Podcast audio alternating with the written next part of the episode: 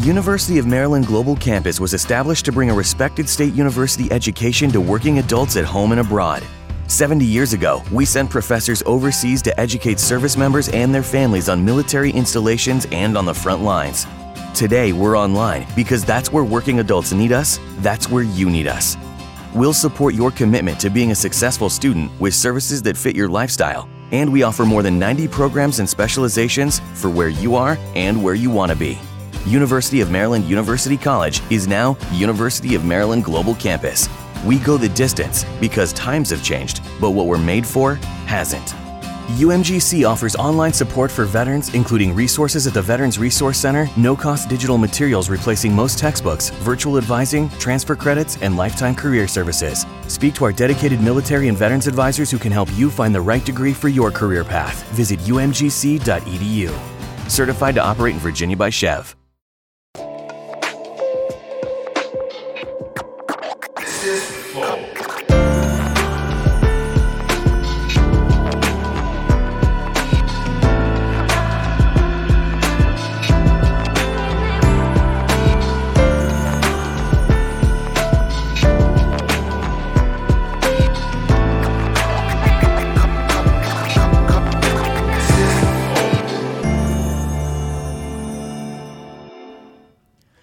Estamos começando mais um Flow. Eu sou o Monark e o Igor me agracia com a sua presença ao meu lado. E aí? Muito fresco, né, cara? O cara começou tipo jornal, É, jornal nacional. me agracia. Tá vendo? Aqui, ó, sem falar direito. Não, leu no Coquetel, aquela revista Coquetel, entendeu? É. Gracinha, a gracinha é uma palavra legal de usar, assim. Porra, outro dia tu chega... A gracinha come gente. Ô, Jean, tá aí aquele, aquela, aquela revistinha de, de caça-palavra que tem a minha cara aí, cara? Olha ali, olha o que, que fizeram sem... sem Autorização. Não teve autorização, não teve nada, mas aí... Porra, mas ficou maneiro pra caralho. Fizeram um caça-palavra eu e o Monark. Arruma um dinheiro. É você e o blusão. Arruma um dinheiro e, porra, mas, mas achei, achei maneiro, hein? É. As palavras são legais, pelo menos é aquele pra, pra, Acho pra que é cada meio merda. débil, tipo assim, meio, arroz. Tipo assim, ovo. Tem uns que são meio merda, né? Então, assim, É, uma letra grandona. Os de iniciante. Bom, hoje vamos conversar com o Leandro Hassum, né? Exatamente. Pô, obrigado demais mais uma vez, cara, Isso por eu vir fico aí. muito feliz de estar aqui com vocês, assim, porra, podcast mais foda de todos, sem brincadeira. assim, Obrigado. São muito cara. incríveis, são muito Obrigado. incríveis, Valeu muito mesmo. feliz. É, valeu mesmo. É, mas antes da gente mesmo. continuar, a gente precisa falar do, do, do nosso Fala aí, patrocinador, fala aí. que é o iFood. O iFood é uma empresa que vocês conhecem muito bem. Você tá com fome, é só você abrir seu celular e ela traz comida pra você, quentinha, de todos os sabores, de todas as culturas possíveis. Muito foda. Se você estiver em São Paulo. É, em São Paulo, porque tem que ter os restaurantes, né? É. O iFood não faz milagre também. Mas, pô, se você é, nunca pediu no iFood e quiser pedir hoje, você tem uma oportunidade legal, porque você pode pedir numa lista selecionada ali de restaurantes muito picas o seu primeiro pedido por 99 centavos, Igor. Você acredita nisso? Cara, eu, eu acho uma coisa inacreditável. Incrível. Mas o que, é mais, o que seria mais incrível seria se o cara que já pediu pedisse de novo. É verdade. Mas eles vão pedir, na verdade. É- Esse, esse momento da propaganda é só pra lembrar. Opa, é verdade, tem que comer um negócio, eu pedir no Você iFood. falou o cara que nunca pediu nada no iFood, o cara que não tá, tá vendo que planeta, né, Bruno? Pois é. né? Eu, Ó, fiz uma propaganda, nem ganhei porra nenhuma com isso, mas só, só pra dizer que eu acho o iFood foda também. dá. E, mas é verdade, se bem que O tinha iFood, patrocina o Rassum. Opa, a gente não nega não, a gente não nega não. Bom, mas é isso. Vai lá, pede no iFood que é foda, tá bom? Eu, se você quiser virar membro do Flow, você pode virar membro do Flow. Você ganha acesso aos nossos concursos de sorte. Todo dia a gente dá uma coisa diferente para os nossos membros. É, a gente concursa, né? E inclusive tá acabando ali o, o, a- o tempo para você participar da moto elétrica custom muito foda da Green Motos Elétricas. E a gente colocou também um jantar que a Águas da Prata. Caralho, isso aqui é muito louco. Esse é aquele jantar no altaço, olha lá, ó. É. Esse, esse eu perderia fácil. Cagasse a altura da porra, ia dar uma ruim pra mim, mas da Eu, porra. eu também. Bom que você já come e já se caga lá. Não, tô brincando. Mas, ô, com vontade de mijar agora, sem sacanagem. é verdade. Aí você se mija lá em cima, pô. Mija na cadeira, né? Vai de fralda. É, mija em geral lá embaixo. Mas, pô, se você quiser ter essa experiência diferente, você pode ir lá. Águas Pratas é quem oferece essa parada aí, tá bom? Maneiro. Então vai lá. É, tem um kit headset Razer também e muitas coisas mais. Não perca a oportunidade, vira membro. E manda mensagem pra gente também. Custa 400 Sparks, são limite de 10 mensagens. 20 segundos de áudio e vídeo você pode mandar, aparecer sua cara na tela aí pra gente. E manda aí. A propaganda no final do episódio, a gente faz uma propaganda só e custa 50 mil Sparks. Você pode mandar um minuto de propaganda, tá bom? E é isso o emblema de hoje, Jean. Quero ver. Caralho, isso, irmão. Pô, Aí. maneirinho. Cara, eu quero essa parada aí. Olha lá. Ficou Mas eu maneiro peguei do mesmo, outro que eu vi, pô, esse ficou muito pica, cara. Olha lá, brabo demais. Caraca, meu irmão, gostei aí do bração, ainda botou o nome da minha filhota ali, pô, tirando onda, maneiro, maneiro. A pentelheira branca aqui no peito, aqui. Ah, amenizada, mas, mas tá maneiro, irmão, tá, tá astral. Porra, tô com o dedão, meu irmão, isso é mal pra caceta. Mal Não pra é não, cacete, irmão? é. É, tá style demais. Tá muito foda, pô, ficou muito incrível, muito incrível, marradão. E, marradão. pô, se você quiser resga- resgatar, é amor se... Ah, amor sem medida. Isso aí, amor, sem Amor medida. ponto PNG. É Ponto isso? PNG. Mas Esse... a galera vai mandar. A galera, daqui vai mandar. a Eu gente tenho que dar esse manda. trabalho da porra, né, gente? Não, não, Não, a gente, Mas manda na qualidade boa pra poder imprimir, que eu boto. Eu tenho uma parede no. Tem um cinema na minha casa que eu tenho uma parede só com quem faz caricatura minha. Ah, Então que eu, da vou- hora. Eu, eu vou botando as Pô, o caricaturas. artista, o ia ficar bem O honrado. Jean já até separou ali, ó. Com certeza. Olha lá. Pô, show, valeu, irmão. Obrigadão. Então entra lá, é flowpodcast.com.br barra resgatar. Você só precisa ter um perfil, é de graça. E de gasto, só, e só cadastrar. o código é amor sem medida. Manda ver. É isso. É Muito isso. maneiro, muito maneiro, muito maneiro. Quer começar? Não, eu ia falar, eu ia falar, porra, cara, agora que tu tá magro, tu perdeu a graça. Pô, cara, não ouvi isso ainda. Em sete anos, é a primeira pessoa que me fala essa parada. E é sempre gordo que fala. Isso aqui é interessante. É um bando de gordo invejoso, sabe? entendendo? Pois é, Traiu o cara, pois é, outros. pois é. Ah, cara, mas isso aí realmente era, o- é, era o bordão que inventaram pra mim, né? E durante um- o início do meu processo de emagrecimento, eu vou te falar que isso batia pra caralho mesmo, doía. É mesmo? Ah, dói, né, velho? Tu faz uma parada pra tua saúde, pra tu ficar bem. Aham. E todo mundo para você na rua, em vez de falar assim, cara, pô, parabéns pela atitude, parabéns pela, pela iniciativa é, de estar cuidando da tua saúde, o cara fala assim, pô, tu perdeu a graça. Pô, O cara, os caras falavam falava essa porra pra tu, na tua Falavam, cara. Falam, até hoje. É, cara, eu já passei cada situação, meu irmão. Uma vez eu tava vindo do Rio Grande do Sul, tinha ido fazer um show. E aí, porra, seis horas da manhã era o voo de volta, sabe? Pra, pro, pro Rio. Eu ainda tava morando no Brasil. E aí eu passando na mala, naquele detetor, no, no scanner, né? Do aeroporto. Seis horas da manhã, um som do caralho, porra, cansado, não sei o quê. Aí veio uma senhora, assim, e eu já tava ouvindo essa história do, porra, emagreceu, perdeu a graça, porra, ficou feio pra caralho, o ração ficou horroroso, magro, tá acabado, não sei o quê. Ela passando, a, pô, direto, meu irmão, direto. Era muita porrada. Aí a mala passando, aí uma senhorinha olha assim pra mim e fala assim, Baguri, vem cá, tu não é aquele Leandro Rassum? Aí eu falei assim, sou sim, senhora. Bata feio, hein? Eu falei, a senhora vá tomar no... Mas, meu irmão, seis horas da manhã no aeroporto, eu fui grosso pra caralho. Eu falei, vá tomar. A senhora é acabada uma velha de merda. Mas aí falei um monte de merda pra velha. E aí, lógico que assim, a gente que é conhecido, né, que é tal formador de opinião, eu que fui o errado da história, né? Todo mundo depois, quem ouviu, falou assim, pô, Rassum foi grosso, Rassum foi grosso. Mas é porque as pessoas não sabem no limite que eu já tava, de ficar ouvindo isso, ficar ouvindo isso. Aí, cara, quando eu comecei a terapia, e a minha terapeuta virou pra mim, eu, essa era uma das questões que eu tratava com ela, ela virou pra mim e falou assim, cara, você é uma pessoa pública. Você não conhece as pessoas, mas as pessoas têm intimidade com você pra falar isso. Isso pra mim foi um puta farol na minha cabeça de saber que as pessoas elas elas acham que eu ainda tenho uma tela na frente assim e que elas podem falar, tipo, cara, aquele filme teu é ruim ou então, pô, não gosto do que você faz, achei que você ficou feio, você perdeu a graça. Mas elas não sabem que isso às vezes é uma grosseria, né? Não entendem que algumas Ela acha que tem intimidade com você. Acha Na que verdade, tem não intimidade. existe. Não existe essa intimidade. É, eu não tenho intimidade com ela, mas É. ela tem comigo. É. Aí Ela desse- te conhece há muito tempo. é, E eu entro na casa tudo. dela todo dia. Então, É. assim, É. chega uma hora que eu comecei e falei, cara, eu tenho que baixar a bola mesmo e aceitar. E aí, às vezes, e aí isso vai diminuindo, né? Com o tempo foi diminuindo. Ainda existe, obviamente que existe. É, muitas pessoas ainda me param, principalmente pessoas é, um pouco mais velhas, e falam assim: e aí, como é que você tá? Ah, adoro você. Mas olha, você era mais engraçado gordo. Aí eu falo, ah, Mas, porra, o que que, é. que que muda? Tu- tu- que, engra- que bizarro isso. Não, sabe o que acontece, cara? É, eu, eu tenho estudado muito sobre isso, até para poder ter um argumento é, plausível. É, a- a- muitas pessoas se sentem traídas com esse movimento que eu fiz, né? Porque é, o, o- todo mundo, na sociedade, o ser humano, ele tem dificuldade de mudar. De mudar. De, de, eu, eu aprendo a gostar de você desse jeito que você tem, com seu cabelo cacheado, de barba e bigode. Pô, e aí eu conheço você assim, eu acho você maneiro assim, eu acho você maneiro com esse teu moicano e tal, não sei o quê. Aí, de repente, você resolve deixar o teu cabelo crescer. A minha primeira atitude é falar assim, pô, ele ficava tão mais legal com aquele cabelo moicano, ele ficava tão mais legal com, com os cachinhos dele. Então, a minha primeira atitude é meio que rechaçar isso. Isso é uma, uma das coisas, né? A segunda coisa é que o público da comédia, o público que me segue, se sentiu traído. Tipo, pô, eu aprendi a gostar daquele cara gordinho que me fazia rir, o loser, né? O humor do loser, que é esse humor que eu faço, caricato e tudo mais. Eu aprendi a gostar daquilo. E de repente você muda. O que, que você está querendo? Está querendo virar galã? Está querendo. É, é, é, tá dizendo que ser gordo não é legal? Quando, é, quando, na verdade, não é isso. Quando a gente começa a, a, estudar a obesidade, que o que eu tinha era uma obesidade mórbida, eu pesava 150 quilos, é, a morbidez é a morte, né? Você está perto da morte. É. é. estar perto da morte. É. É caminhar com a morte aqui do seu lado, né? É, isso não é legal. É, porque o peso que eu tinha, meu irmão, eu sentia vontade de peidar, eu achava que era infarto. Porra, né? Isso você tá entendendo? É, é, era qualquer dor no peito, fala assim, cara, vou morrer. Sim. Porque você tá nesse limite.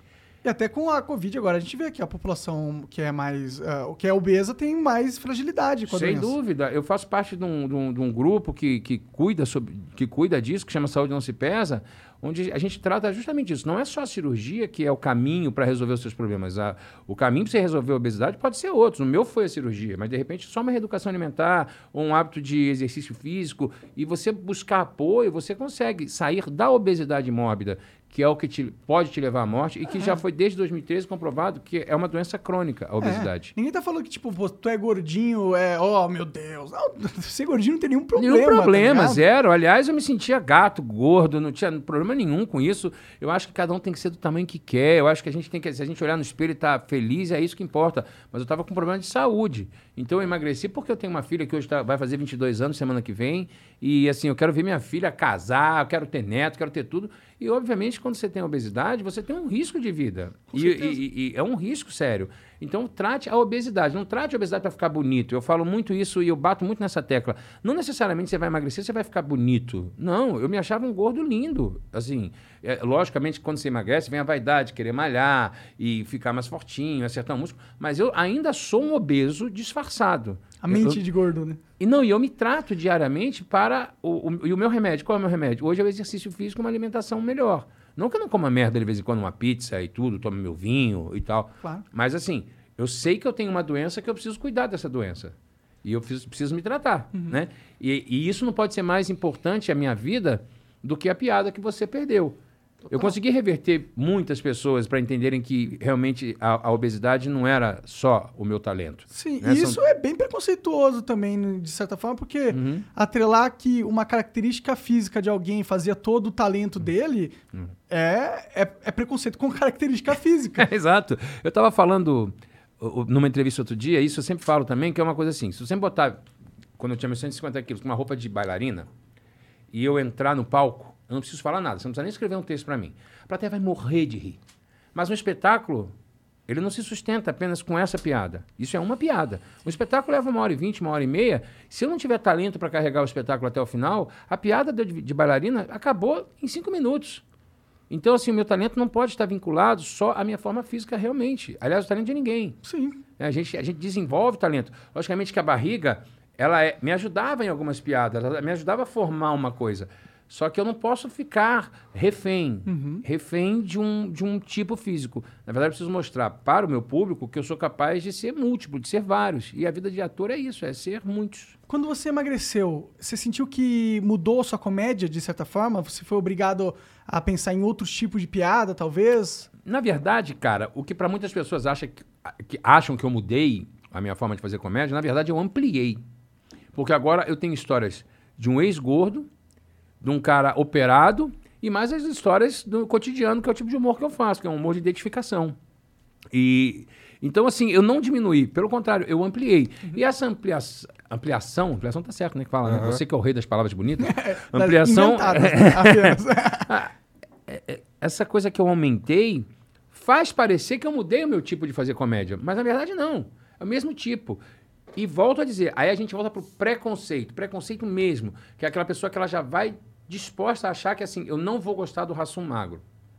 Por mais que eu faça a melhor piada, a pessoa fala, gostava dele gordo, gordo ele era engraçado. Agora eu não, eu não quero achar ele engraçado assim. Porque a gente tem vários fatores. Aí a gente levaria um programa inteiro falando sobre isso, porque é. tem um outro fator que é muito, muito interessante, que é o seguinte, é a covardia. Tem muita gente que, por exemplo, assim, gostaria de fazer a cirurgia bariátrica, gostaria de emagrecer, gostaria de sair da obesidade, não é de ficar bonito, volto a dizer aqui, não é questão de beleza. É, hoje em dia a gente vive esse momento, graças a Deus, né? Meu corpo, minhas regras, toda beleza é, é, tem que ser valorizada, seja lá o tipo que for. Mas é, a pessoa não tem coragem. Então é mais fácil ela dizer assim: tá vendo? Eu só não opero porque eu vi o Rassum, emagreceu, ficou acabado. É mais fácil falar isso. Emagreceu, perdeu a graça. Eu não vou operar, né? Não, eu sou um cara engraçado. Pô, me acho lindo assim, gordinho e tudo mais. É mais fácil você me detonar para justificar a sua falta de coragem, Total. a sua covardia. Eu tenho um grande amigo que fez a bariátrica também. E ele. é, Tu fez faz quanto tempo? Sete anos. Não, ele fez faz. Faço faz agora menos. dia primeiro, na segunda-feira eu faço sete anos de É. operar. Não, ele faz um pouquinho menos.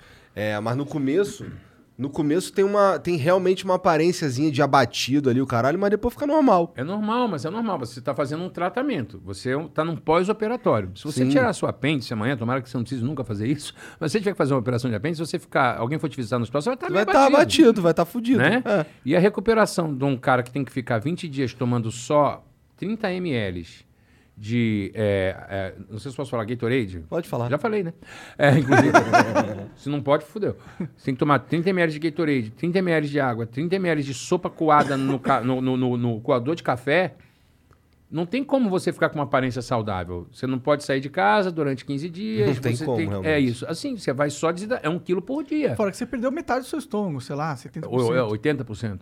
Então, assim, é, você realmente, você vitaminas, tudo isso você deixa de, de colocar para dentro. Só que aos poucos você vai voltando ao normal. Você vai voltando à sua rotina. Obviamente, você começa a ter limites. E outra coisa, a, a bariátrica, e isso eu gosto muito de falar e repetir isso, a bariátrica não é uma mágica. Ela é 30% do caminho. Os outros 70% estão na sua cabeça. Porque até hoje, em sete anos, eu ainda tenho dificuldade de me ver magro. Eu olho e falo, ah, porque o gordinho, o, o Bruno, que é meu irmão, é meu assessor e tudo mais, que anda comigo assim pra baixo, ele fala assim, cara, tu não é mais gordo. Eu se eu vejo um elevador, eu falo, pô, não vou caber aí, porque você ainda não tem ident- identificação do seu corpo. Que viagem. É muito louco isso. Você pega uma camisa e fala, ó, a camisa que eu falei, isso não cabe em mim. Eu boto e fica grande. Porque você ainda não se reconhece no corpo. Então tem um trabalho psicológico muito importante, um acompanhamento psicológico que é fundamental que você tenha. E outra coisa, autossabotagem.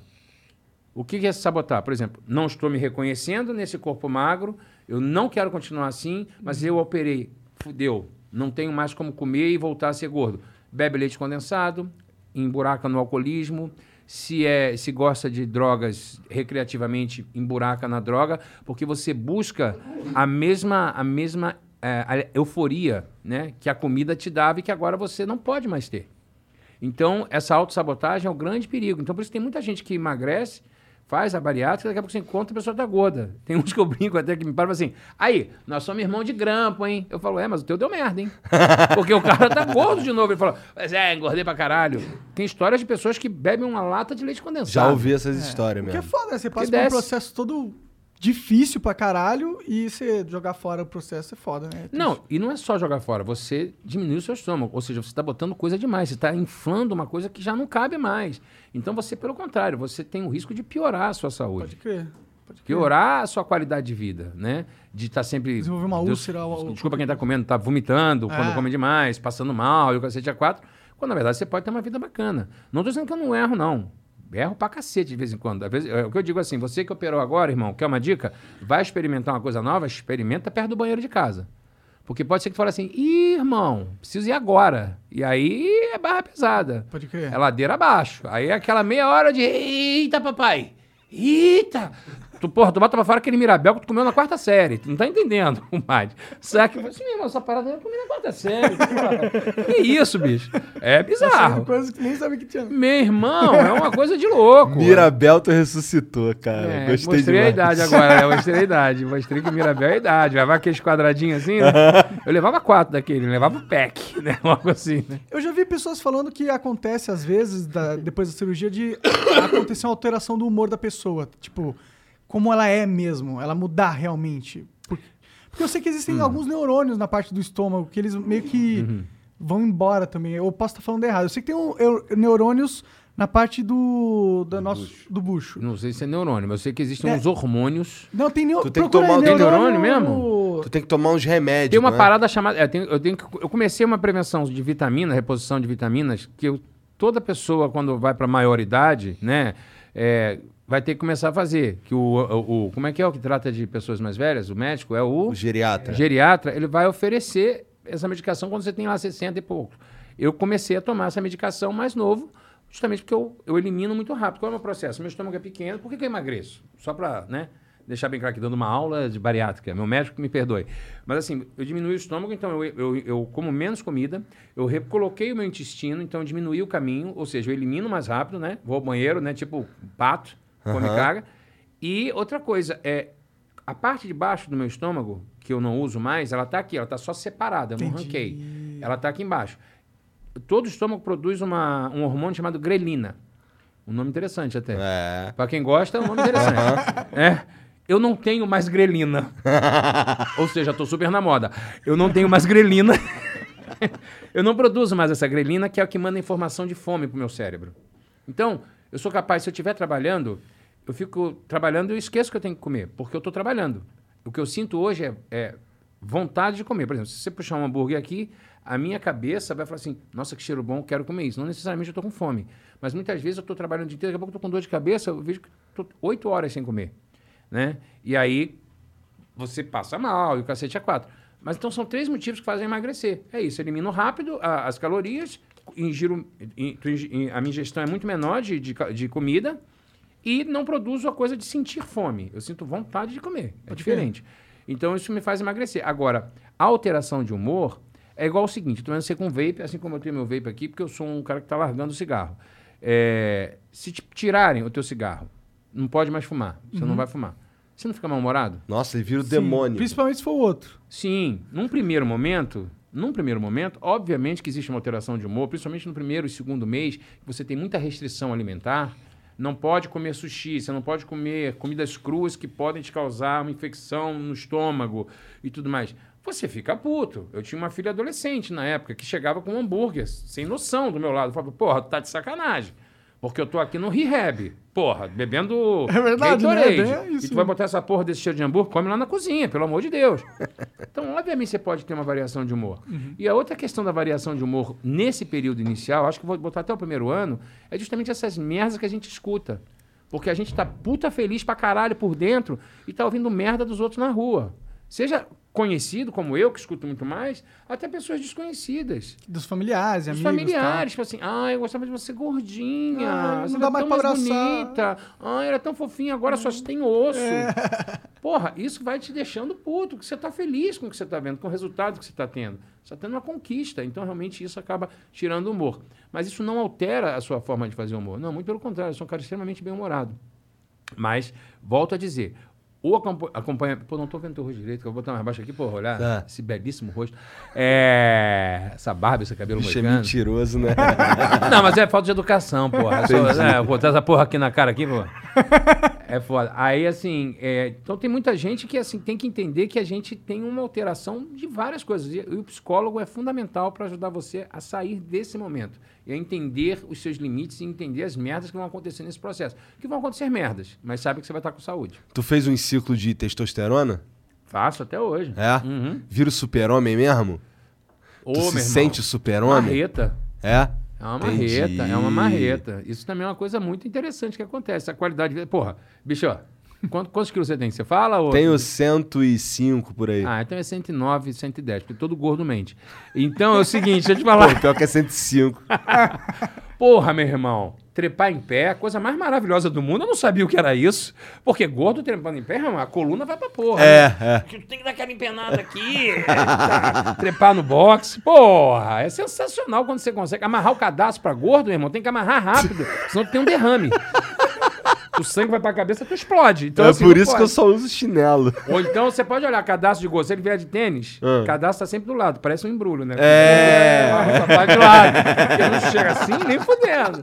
Cruzar a perna. Gordo não cruza a perna. Você tá entendendo? Se cruzar, É esmagar sem deboche com você que é gordo, tá, meu amigo? Eu só tô falando assim que são coisas que Mas é verdade, eu É sou gordo, eu verdade. posso falar. É, Pronto. beijo ou fode, né? É mata borrão, né? O beijo ou pau sai, né? É, Outra coisa que não existe é gordo é uma de pau grande. gangorrinha. Gordo de pau grande não existe. Nem adianta mentir. Não, Não, não, não existe. É que nem unicórnio. Se encontrar um gordo de pau grande, faça um pedido. Cuidado que se pedir. Faz um pedido, olha pra rola e fala assim: rola grande do unicórnio. Eu gostaria de ganhar na Mega Sena. Entrega dois iFoods de graça agora. Não, eu não quero esse salsichão, não. não porque gordo de pau grande é mentira. A única coisa que acontece é que a gente consegue ver depois que emagrece, né? Desse ângulo. Assim. É, eu, eu, eu, eu, eu confesso que eu consigo ver. Dá aquela encolhidinha, né, irmão? Dá aquela encolhida na barriga. É, é, dá uma. Não, e quando ele tá animado, tu vê a ponta da cabeça. Parece a ponta do Monte Everest que saiu por cima das nuvens, não é aquela coisa?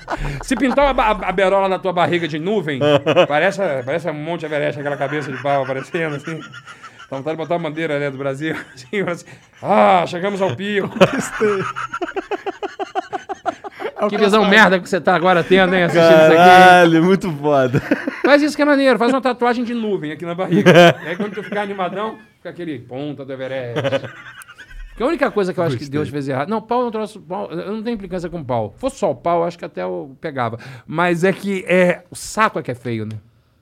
O saco, saco Deus não, Não, teve pau a é menor. meio feio também. Depende, o meu é maneiro, depois eu te mostro. Mas eu te falar uma parada. Saco é a total falta de paciência que Deus teve com o homem. Por Não. quê? Porque vê, mulher é linda, mulher é perfeita e tudo mais.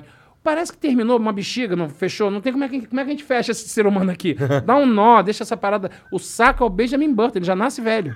Repara, ele já nasce com ruga, não existe botox pra saco. É verdade. Cirurgia reparadora dos grandes lábios existe, agora reparadora para um saco liso. Até que você encontra um saco liso, imagina aquele saco brilhoso, assim, uma coisa estranhíssima. Parece que o cara tá com uma cachumba. Parece que a amígdala do cara desceu. Um troço estranho. O saco parece uma batata. Já viu um filme? E com a idade, o saco, ele, ele, ele vai brincando de quem chega no chão primeiro. Repara, uma bola tá pra cá, É. de outra disputa pra descer. É um troço muito triste. Se tiver sem cueca, ele cola na coxa. Tem que dar aquela arrumada. Tem é um filme, cara, que tem o, tá alto nível aqui. o, o Hugh Jackman. E ele tem um saco no pescoço. Porra, vi, filme? vi, vi. O filme é uma merda, mas eu já vi, já vi. É escroto pra cacete aquilo. É escroto pra caralho. mas antigamente tinha Garganta Profunda, né? Que a moça tinha pepeca na goela. É, é. É. É Lembra mais disso? ou menos a mesma vibe, É, a né? mesma vibe, Só que uma é. tá pro lado de fora, né? É, é bem mais escroto, É né? bem mais escroto. É. Quantos filmes tu fez? 38.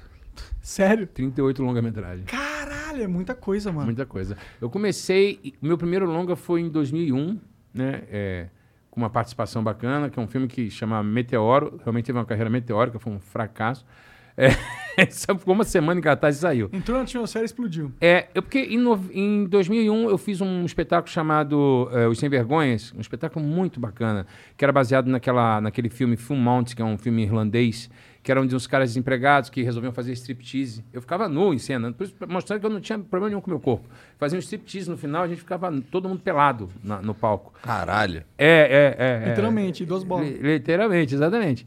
E aí, cara, teve uma sessão que a gente fez só pra uma galera do cinema. Que um dos atores era ligado ao cinema, o Jaime Del Cueto.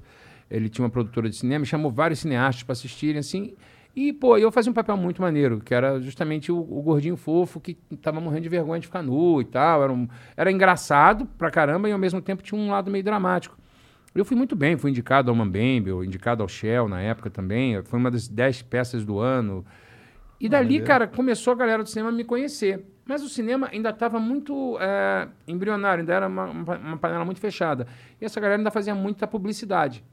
E aí eu comecei a fazer muita publicidade. Desde o final dos anos 90, eu já fazia muito comercial. E, e dois, início dos anos 2000, eu estourei na publicidade. 2000, 2001, assim, eu entrava em todos os breaks, fazia tudo que era comercial. E essa mesma galera foi indo para o cinema. O cinema foi começando a ter é, fomento, né? E começaram a me chamar para os filmes. Aí eu comecei, fiz filme, três filmes da Xuxa na sequência. Fiz o Meteoro, fiz filme com a Lúcia Murrah. Fui fazendo, e fui fazendo, fazendo filme, fazendo filme. E desde 2010 que eu comecei a protagonizar os filmes. E aí isso aí são Foi 38 tranquilo pra longas. você? Porque você era. é, você não atuava em filmes, né? Você tinha essa intenção forte? Cara, eu sempre fui um apaixonado pelo cinema. É, hoje eu posso dizer para você assim, você perguntar, porque era uma pergunta muito. Tudo entrevista eu sempre fazia assim: teatro, TV ou cinema? São totalmente diferentes, uma arte da outra, né? Assim como a dublagem é um outro filão da, da minha profissão, assim como dirigir é outro filão da minha profissão.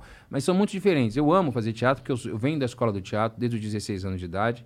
É, depois entrei para TV, entrei para publicidade, que também é uma mistura de cinema com TV, né? um cinema feito de forma cinematográfica para televisão. É, a publicidade brasileira sempre foi muito bem premiada, né? Sim, o sempre, patamar de publicidade sempre, aqui é alto. Sempre, sempre. E, e- e fora isso, eram os diretores de cinema que faziam os filmes, os, os- os fotógrafos e tudo mais de cinema. Então comecei a pegar uma, man- uma, uma cancha de, de câmera de cinema, de, de atuação para lente, de repetir. E no- na publicidade, a estrela é sempre o produto, né? Você é sempre o coadjuvante do produto.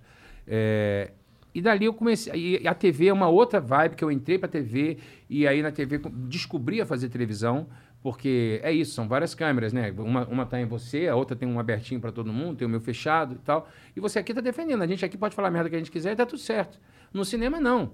O cara vai tirar a câmera daqui, bota aqui, agora eu tô fechado. Agora, agora. Então, eu aprendi a fazer cinema nesse tempo todo. Esses 38 longos, você vai aprendendo, falar assim, cara, a câmera ainda não está em mim, eu vou fazer a minha parte, mas eu vou dar o, o 100% na hora que a câmera estiver no meu fechado, que eu sei que é o bom. Esse, essa, esse jogo me encantou. Essa brincadeira me encantou de, de, de namorar a câmera, de falar assim, agora a câmera é minha, agora a câmera, é, essa, esse é o meu. E eu ganhei, graças a Deus, uma, uma- um respeito dos diretores que trabalham comigo na área da comédia. Eu, eu sempre falo assim, eu posso fazer agora um freestyle? que eu falo assim, cara, eu, eu trabalho muito com duas câmeras no set, porque isso é uma técnica que os norte-americanos usam muito, que chama Robin Camera. Na verdade, era Jerry Camera, que era por causa do Jerry Lewis. Lewis foi o primeiro diretor de cinema dos filmes dele a botar duas câmeras, porque ele improvisava muito. Então, tinha uma câmera que era sempre o, o- o dele para defender o melhor momento da piada, para não ter que repetir, hum, faz de novo que a gente não pegou. Então, ele Looking for a way to make quick cash? Making cash with DoorDash is super easy, guys. I love driving around my town, and now I can do that and get paid. Not to mention, the sign up process was so easy. Download the DoorDash driver app today to get started. É isso. E quando o Robbie Williams começou a fazer TV, é, sitcom nos Estados Unidos, é, ele era um cara de improviso, de voz, de criar, de, de mudar o texto. E aí, muitas vezes, perdiam isso, porque eram três câmeras. Então, a quarta câmera é sempre a câmera do comediante, Pode que é o. Robin Camera. Pode Eles crer. chamam de Robin por causa do Robbie Williams hoje em dia. E Ah, eu foda. peço sempre nos meus filmes para que eu tenha essa Robin Camera, para que assim, o cara esteja sempre me defendendo. Tá fazendo o teu plano, mas tem uma câmera defendendo reação minha. Porque, às vezes, é ali no teu que me vem uma ideia, porque o comediante que trabalha muito com improviso, que também é o meu caso, é, às vezes vem uma ideia na hora. E, cara, aí tu, puta, fiz agora. E o cara não pegou, se tu repetir, já não tem o mesmo impacto na galera, tu não surpreendeu da mesma forma. Então, para mim, eu gosto de trabalhar com duas câmeras no cinema. E o que, que veio comédia. primeiro? Veio TV, é, Foi cinema? teatro, na, na sequência publicidade, da publicidade veio TV, e aí eu fiz sucesso na TV e fazia cinema paralelo a isso, e depois o cinema em 2010, que foi quando realmente eu estourei e comecei a fazer recorde de bilheteria. É, todo ano, todo filme meu que estreava era recorde de blockbuster e prêmios e, e vários prêmios de, de comédia em cima do cinema. Mas veio meio que junto. E a televisão tem um pouco hoje, dependendo do produto, tem muita gente do cinema trabalhando na televisão, né? É, algumas séries que você já vê na TV que já, já são filmadas de forma quase cinematográfica. Isso, isso tem sido bacana, que melhorou a estética, a cinematografia fica melhor. Porque quando você tem quatro câmeras, você não consegue priorizar uma luz, fazer um recorte bonito de luz, né? Fica sempre uma coisa mais chapada. E no cinema você consegue essa cinematografia mais bacana, Isso, isso daí é uma. é- Essa, essa melhora na qualidade. Tu acha que isso daí foi uma pressão externa ou a TV naturalmente evoluiu pra uma estética mais cinematográfica? eu acho que é uma tendência mesmo, né? Da gente é, começar essa galera do cinema hoje em dia que está entrando na televisão começar a melhorar a estética. Mas isso é bom. Isso é uma pergunta muito interessante que você, você me fez agora, porque tem que se tomar muito cuidado para que você, principalmente na comédia, eu falo com a propriedade da comédia. Não estou falando de drama, não estou falando de séries dramáticas, nada disso, falando na comédia. Na comédia, não adianta você querer pegar uma cena de comédia e botar uma cena escura. Comédia é luz. E se é um filme de star, um filme de, um filme de protagonista, o protagonista ele tem que ter a sua luz ali. E, e não adianta você fazer uma comédia comigo fechar a câmera. Você tem que me dar espaço, que eu sou um, um- A minha comédia física é muito forte, por causa do circo, que eu também cheguei a fazer. Então, você precisa desse espaço. Então, com muito cuidado, isso eu falo aqui, para se tem alguém que está estudando fotografia ou direção e gosta de fazer coisa para comédia, eu quero falar o seguinte: não, a- às vezes, a- o seu filme não é seu, seu filme é do público. A gente faz filme para quem está assistindo. Vocês fazem programa, de repente vocês vão receber um convidado aqui que vocês nem gostam. Vocês estão cagando. Mas vocês sabem que vocês vão receber aqui, o papo vai fluir e quem está em casa vai se amarrar. Nós fazemos para nossa audiência. Esse é o grande barato. E uma coisa que a gente tem que tomar muito cuidado na televisão, principalmente, é que hoje em dia ficou uma coisa tipo assim, cara, conceito, conceito, conceito. E a TV aberta está esquecendo para quem que está fazendo aquilo. Então, se você me bota com uma luz recortada super bonita, eu estou fazendo uma piada, mas o cara não me vê direito, ou bota aquela câmera no ombro, que é uma câmera nervosa, ah, para acompanhar. Isso, porra, minha mãe fica com enjoo, tem que tomar um Dramin para ver um programa de humor em casa. Eu acho que a televisão ela tem que ter um meio termo. Por exemplo, eu vou, eu vou falar uma coisa aqui. Eu sou, eu sou fã da Praça é Nossa. Eu assisto? Eu não assisto. Mas eu sou fã do formato, quando eu digo isso, no sentido que é o seguinte: ela faz para o público dela há 200 anos um formato que funciona. Ah, mas as piadas homofóbicas, as piadas não sei o quê, tem um, um público para aquilo. Pode-se modernizar as piadas? Claro que sim. E cada vez mais você vê isso, pessoas jovens, como o próprio Diogo Portugal, que não é jovem, é um velho, mas o Diogo Portugal é um cara que está lá, que traz sempre uma coisa atual, uma, casa, uma coisa até às vezes com uma conotação mais política e tal. O Manfrini, que é um cara que é o, o aquele old school da piada, mas que faz com uma propriedade moderna. Inclusive, ele fez esse meu último filme que a gente acabou de rodar para Netflix, que sou eu e ele, Os Vizinhos, que é Ainda não tem data para estrear, mas provavelmente no ano que vem. Eu já podia falar o nome do filme? Não podia, mas eu falei aqui na merda, agora vocês tiveram um furo. É, então, ano que vem a gente está estreando um filme, eu e Manfrini. E assim, é muito bacana você ver como é que é um cara que circula, vem da Praça Nossa, mas trabalha no cinema muito bem. É, então tem que tomar um cuidado, tem que ter uma dosagem. Essa modernidade toda no. Ah, um, um travelingzinho, um carrinho, uma grua. Ok, vamos usar. Eu brinco com meus diretores que eu falo o seguinte: eu vou te dar três cenas para você fazer teu cinema. O resto é piada, o resto é humor, é comédia. O público tem que entender, o, a, o público tem que se, se, ver na tela, se identificar. É esse o humor que eu escolhi. Sem perder a essência, né? Tipo, não é até aumentar a técnica sem deixar a essência de lado, né? Exato, e não perder é, é, o cerne daquele programa, sabe? A, aquela, você liga, você quando você zapeia e você para, passa pelo SBT e está passando a Praça Nossa, no primeiro frame você fala Praça Nossa. É. É um golaço. É um golaço. Quando eu fazia o Zorra Total, que eu fiquei 11 anos no Zorra Total, e que você vai falar assim, cara, achava uma merda aquele programa. Beleza, não é para você. Não é para você, porque sábado à noite, se tu estiver em casa naquela hora, tua vida tá bem merda. Mas aquele pro programa era para minha avó, era para as crianças. Quando eu entrei fazendo o meu quadro lá, é, porra, a criançada amava. Tanto é que depois virou um programa de domingo, uma da tarde, porque era um programa que as crianças curtiam, a família sentava para assistir. É uma proposta. Aí você fala assim, ah, eu achava bobo, eu achava ingênuo. Ok, não é para você. Você, naquele horário, tem que estar tá vendo outra coisa. Vai procurar, sei lá, bota Mas, música, ah. bota um filme de terror, bota um rock and roll, bota qualquer porra. Agora, se você está vendo aquilo ali, você, o, existe a mágica do controle remoto. Muda. Porra. Acabou. Eu não, eu não aguentava a gente que me parava na rua e falava assim, cara, não gosto do teu programa, desculpa, hein, não gosto. Aquele quadro assim, assim, é muito ruim. Aí tem aquele outro da menina que fala não sei o quê. Tem coisa que assim, meu irmão, que tortura é essa que você vive que você não pode mudar o canal? Porra, muda o canal, cacete. Mas esse tipo de programa, hoje em dia, é uma bandeira que eu levanto e falo em tudo que é entrevista minha. TV aberta, precisamos retomar o humor popular de identificação. Não está existindo esse humor mais. Esse humor está acabando na TV aberta. Tá acabando? Já acabou? Bom, eu diria que já acabou.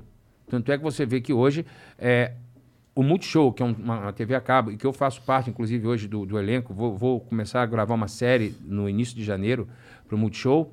É, a gente está fazendo o humor popular. O Rodrigo Santana, com o Tô de Graça, o Vai Que Cola, desde o saudoso, porra, uma das maiores perdas que a gente teve na, no ramo da comédia, que foi o Paulo Gustavo, um gênio. A, eu costumava dizer que ele era, para mim, a Beyoncé, ele era um popstar da comédia, né? Um cara que fazia coisas com a comédia, como o Whindersson também faz, é, num outro nicho dele. Mas o Paulo, o grande sucesso do Paulo, Se a Minha Mãe é uma Peça, ele elevou o nível de uma pessoa, um homem vestido de mulher, fazendo no palco, porque você, em momento algum, vinha um homem ali na Dona Hermínia, ele conseguia fazer com que você Impressionante, acreditasse realmente. que era uma mãe e tudo mais.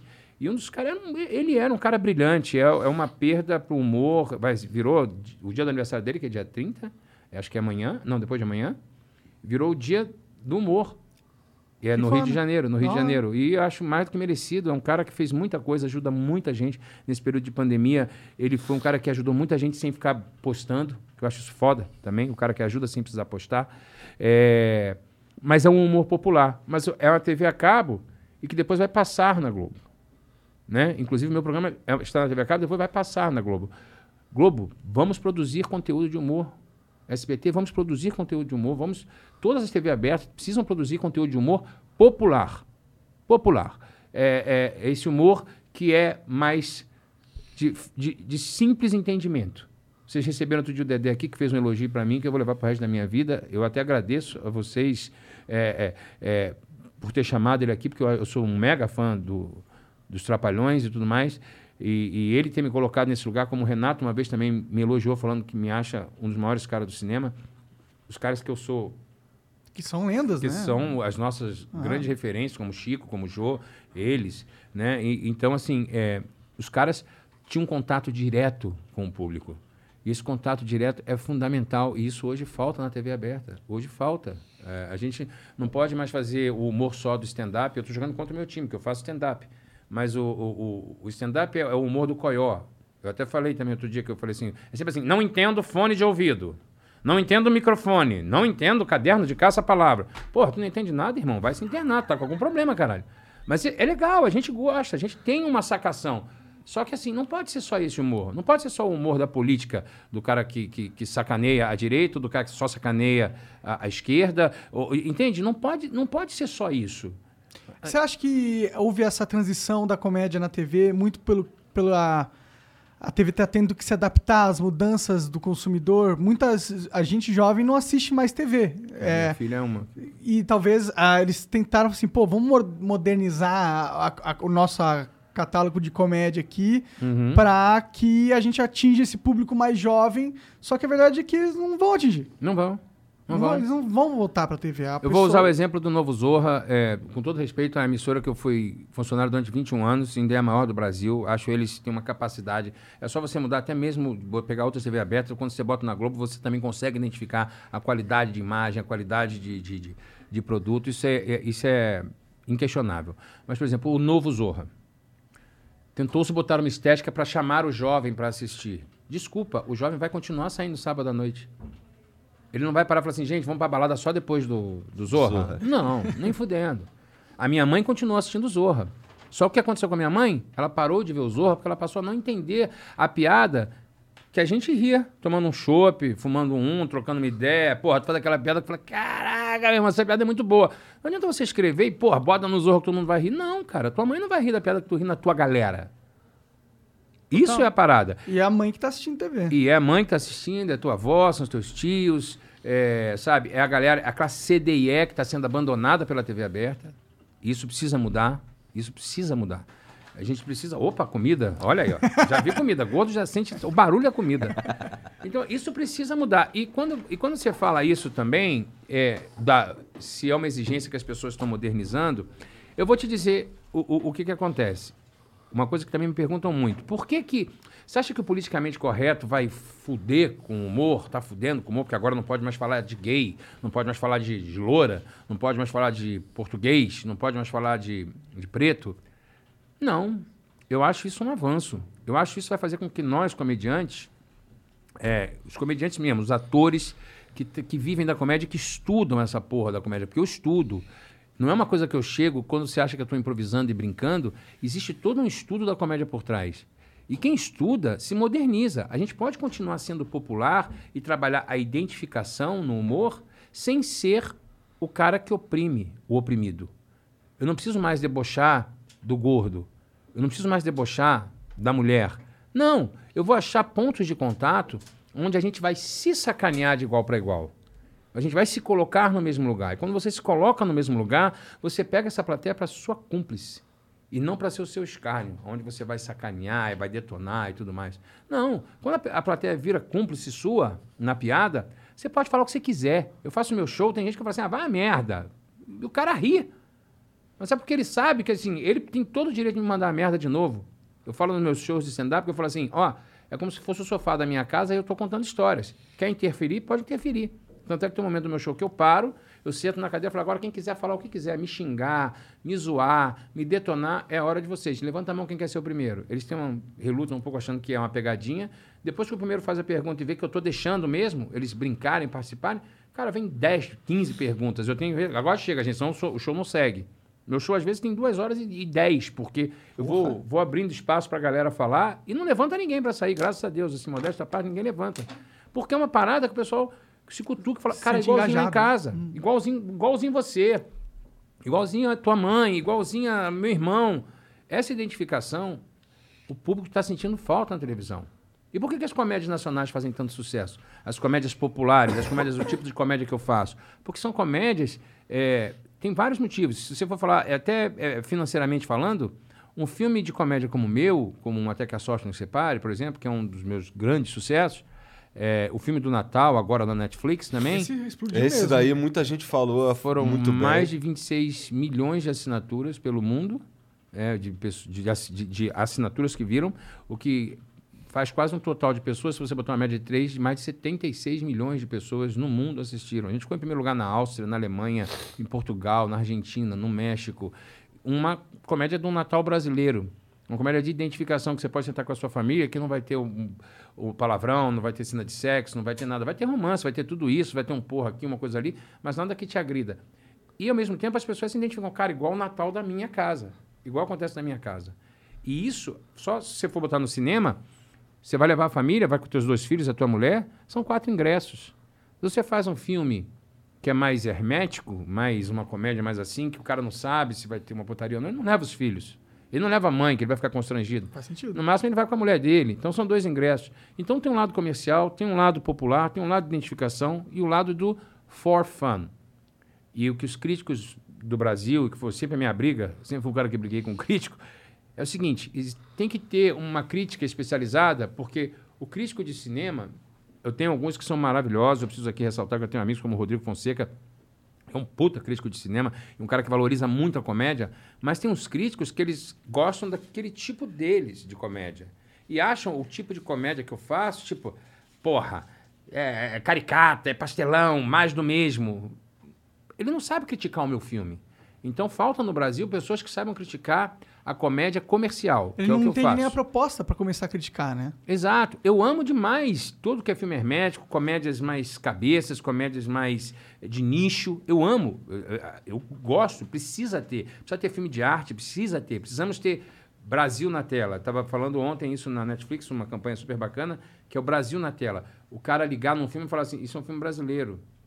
Porque você, você bota um filme francês, nos dois primeiros minutos você vê que o filme é francês. Você bota um filme de Hollywood, você vê na, na abertura que é um filme de Hollywood. Né? O filme mexicano, o filme argentino, você também. Nós precisamos criar uma identidade. As nossas comédias é um- são um grande caminho para que a gente crie a nossa identidade. Para que a gente, com todo respeito, a gente não precisa mostrar uma escola pública, só o tráfico de droga existe na escola pública. Não, mas a realidade do que existe numa escola pública. Como é que a gente estuda aqui? Não é? A gente não tem locker igual nos Estados Unidos. A gente não Total, tem é isso. toda uma outra é, realidade. é outra O jeito mentalidade. de se comportar uns com os outros. Eu Outro dia vi um meme maravilhoso, o cara falando assim, Halloween, que tá chegando aí. A Halloween é uma festa de americano, não sei o quê. E um cara respondeu, é sim, porque o Natal foi inventado em Osasco, né? Eu achei isso genial. Agora, o nosso Natal é suado, mercado cheio, compra o peru, família reunida brigando pra cacete, amigo oculto, um, a tia que dá uma meia merda. É assim, americano não tem isso. Eles comemoram o almoço. Eu vivo lá e vivo aqui, eu consigo ter as duas realidades. Então, hoje a gente é o primeiro filme de Natal brasileiro. O primeiro filme de Natal Primeiro brasileiro. filme de temática nacional brasileira, filme falando do Natal brasileiro, o nosso é o primeiro filme, a gente. Caralho. É, e o nosso filme já foi vendido para ter um remake americano, um remake chinês, um remake ah, mexicano, Que maneiro, cara, Que da hora, foda. mano. Isso Aí é seria um foda? remake com Porra. outros atores, outro com tudo. eles fazendo a história lá. Entendi. Olha que foda. Foda o demais. Candidato Honesto 1 teve remake na Coreia do Sul, nós ficamos na frente do... da- aquele filme que ganhou o Oscar. Do, da- O Parasita. do Parasita. Parasita, caralho. Nós somos, nós somos campeão de bilheteria é, na versão coreana da Coreia do Sul. Que loucura, mano. Você já foi nesses lugares? Não, não cheguei aí. Na Coreia não, nos outros já. Mas assim, na Coreia não. Agora, o que aconteceu? Fizeram com uma mulher lá. E eles adaptam para a realidade deles. Para que o filme tenha a cara deles. Aham. E isso é fantástico. É fenomenal. Quem é que escreve esses filmes? É tu? Não, na verdade, assim, bom, várias pessoas já escreveram, mas o meu grande, que eu chamo de minha voz, é o Paulo Cursino, que escreveu. Nossa, isso aqui é o quem, meu irmão? Um croquetezinho de carne, eu Puta acho. que pera- Puta que. ah. Bom pra caralho. Tem uns molhinhos aí, não tem uns molhinhos? Tem ali, tem ali, mas eu tô de boa. É, os grandes recordes de bilheteria foi o Paulo Cursino. Esse cara é foda também. É, os de perna pro ar 1 e 2 foi dele. É, os grandes recordes de bilheteria são ele e o, e o, e o Roberto Santucci, que também é o diretor dos meus maiores blockbusters, desde o Candidato Honesto. Eu, eu tô no. O, o, o Natal é dele também. E agora, o último que eu filmei, também é a mesma parceria, Paulo Corsino e Roberto Santucci. Por que será que a gente no, no Brasil a gente tem a gente conhece menos os nossos diretores? Por exemplo, é, o filme, pô, fui no cinema ver o filme do do sei Spielberg, lá, lá do fora, Spielberg, né? do Christopher. Uhum. Nolan. Fui ver o filme do X diretor. Não sei nem quem que é o ator, mas eu fui ver o filme do diretor. Aqui no Brasil a gente vê o filme do Hassum. Por que será? Pois é, nós até temos, não, na comédia não, porque as, as comédias comerciais que eu faço, na verdade, é mais um filme de estrela mesmo, um filme de protagonista. Tá. E isso acaba ficando mesmo, o diretor ficando um pouco de lado. É, em Hollywood, não, são os filmes mais tipo, como é o caso do Spielberg, que são os filmes assim, um filme com pô, o Steven Spielberg fez um filme de efeito especial, vai ser foda, né? O Cameron faz os filmes e tal. Olha, fez só Titanic, depois também só fez merda. Mas enfim. Ah, Avatar é legal, Não, cara. Avatar é maneiro pra caralho, tô brincando. é porque não é muito a minha onda, mas Avatar é muito foda. Entendi. Eu gosto de ir no parque lá ver Avatar, que é. do- Moro É, do tu lado. tá né? lá, né? Pô, é, mora do lado? Ah, é pertinho. Do lado é mentira, mas não, meia horinha, tô Ué, lá. do lado, pô. É, do lado, é. É mais, é mais rápido do que daqui pra lá. Mas assim. Cara, deve ser muito louco essa porra de morar lá e, e trabalhar aqui. Isso deve ser uma doideira fodida, cara. Cansa pra caralho. Mas é bom, cara. Vou te falar. Tô dando uma, uma oportunidade pra minha filha, que já tá trabalhando, Quantos estudando. anos ela tem mesmo? Vai fazer 22 agora, quinta-feira. Não. Então, agora ficar com aquelas roupas na corda toda, né? hum, tá em casa. Mas assim, isso que você fala, nós temos aqui, por exemplo, assim, o Celton Mello, pra mim, que é uma grande referência. Você vai ver um filme dirigido pelo Celton e atuado pelo Celton, assim. É, a gente tem o Bruno Barreto, que também fez seu nome, então, assim, são os filmes dos Barretos. Tem o Padilha. Tem o Padilha. É, então, são filmes que não são necessariamente um filme de. Confesso que eu vi. Robocop só porque foi o Padilha que Também. dirigiu. Hum, então, pronto, é isso, assim. É verdade, acabei Só- de me refutar. Não, não, Mas mas, são não, poucos, tem mas o são Padilha, poucos. tem alguns nomes apenas. Tem alguns nomes. E isso tem um lado que é, é muito bacana pra gente como talento, mas tem um lado que a gente cifra também pra cacete. Porque como a gente não tem um, um, é, tantos diretores com personalidade assim. refrigerante? Hã? Quer um refrigerante? Ah, eu tomo pra dar aquela empurrada, né, irmão? Pra puxar um arrotinho. Hum. Porra. Que sanduba bom da porra, meu irmão. É com açúcar ou sem açúcar? Sem açúcar, sem açúcar. Hum. Show. Como a gente não tem tantos diretores assim, na TV a gente tem, né? TV a gente tem programas, por exemplo, Denis. Carvalho, Sim. Wolf, Ricardo Odditon, é, Zé Henrique Fonseca, temos, temos vários, assim. Mas é, é uma merda porque é o seguinte, como é o ator, filme de, de, de- protagonismo, assim, principalmente na comédia, e às vezes o diretor, você pega um diretor que edita mal a comédia, que acha, acha graça, quer tentar botar o humor dele ali, num filme em que o timing do comediante é muito importante, ele edita de uma forma errada, ninguém fala, porra, o filme do fulano é ruim, não, esse, porra, Rassum não tá bem no filme. Você não sabe que tem uma edição, uma montagem, até uma forma de dirigir, que às vezes nos fode. Então aqui no Brasil a gente se fode muitas vezes. Entendi. Eu já passei por isso em programa, não vou citar nomes aqui, mas assim, já me fudi em programa porque o diretor deixava eu fazer, eu falava, fiz bem. Na hora que ele montava, ele cortava meus tempos de comédia. Ah. E o tempo do comediante, às vezes, é uma sujeira, é uma respirada, é só um olhar. E se você tira isso para poder dar velocidade, velocidade não necessariamente quer dizer que ficou engraçado. Não é que você botou, entrou no tempo e aproveitou todo o roteiro que o roteirista colocou ali, que isso, às vezes, você tem que abrir mão. Isso é do caralho. Na- é, depois de um tempo de comédia, quando você aprende a abrir mão da piada, falar assim, cara, porra, tiveram que cortar a piada que estava sobrando. Tudo bem, eu faço em outro.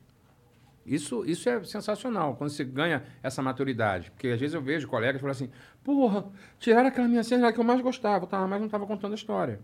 E tudo bem, mas a gente aproveitou você nesse outro lugar e você brilhou pra caralho, foi foda, você arrebentou. Relaxa. Isso é importante também.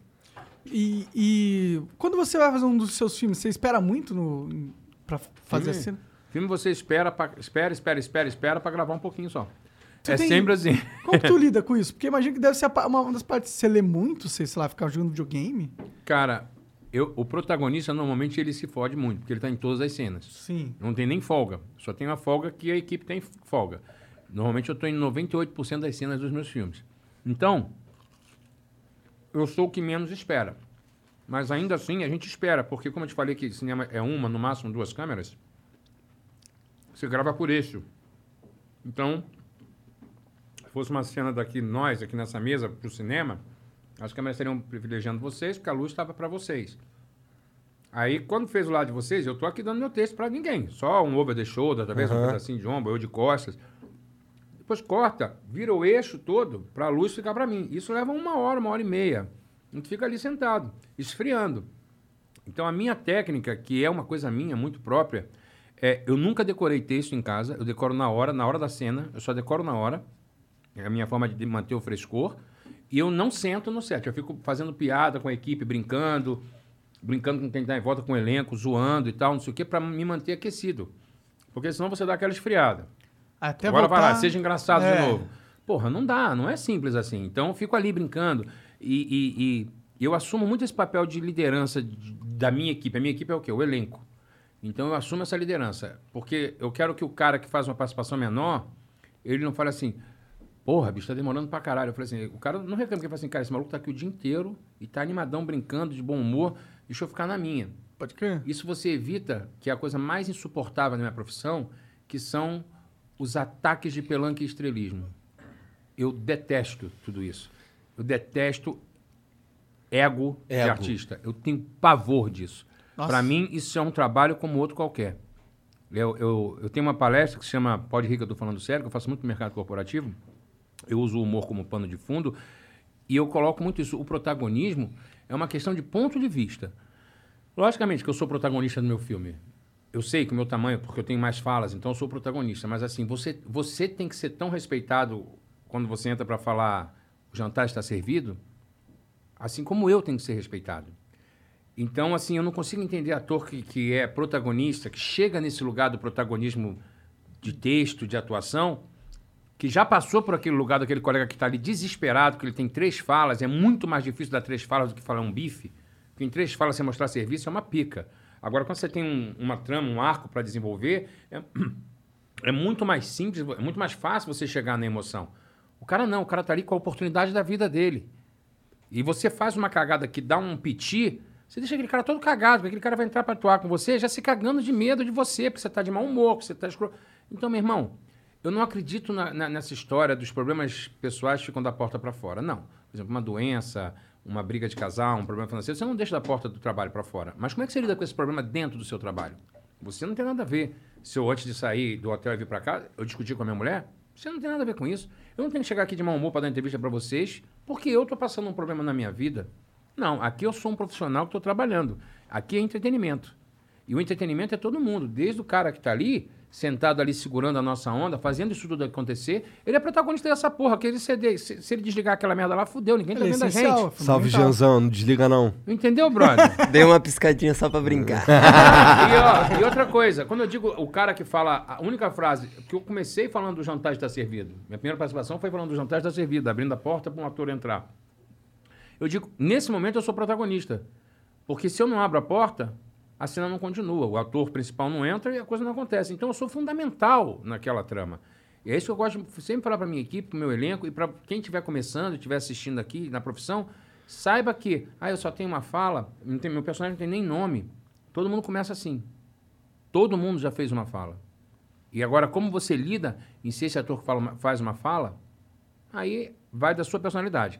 E quando você chegar a ter 98% das cenas, estar em 98% das cenas, continue com a mesma humildade, humildade que você tinha quando você era esse ator que falava o jantar está servido. Você sofreu muito quando você começou, nesse sentido? Tipo, Pra caralho. cara dando piti pra você, você... se Eu venho passa- da geração dos diretores que gritavam, né? E que, o que o bonito, mostrar que era foda, era gritar, era chutar refletor, era tratar mal. Hoje em dia, essa geração já está pegando a, a no- a minha geração que está começando a se formar. Então, eu não consigo entender atores da minha geração que começam a ter essa postura de estrelismo, de egocentrismo babaca. Eu- isso aí eu não, não tolero, não trabalha comigo. Já tive casos de pessoas me mostrarem, ó, a gente está pensando em trazer fulano pro elenco. Eu falo, no meu não. Mas ele é tão bom, eu falei, mas é- não é boa coxia. Coxia, para quem não sabe, é o backstage da gente. O que está atrás da câmera, que vocês não estão vendo quando. Isso é mais importante do que vocês veem, porque isso vai para a cena. Um bom backstage vai para a cena.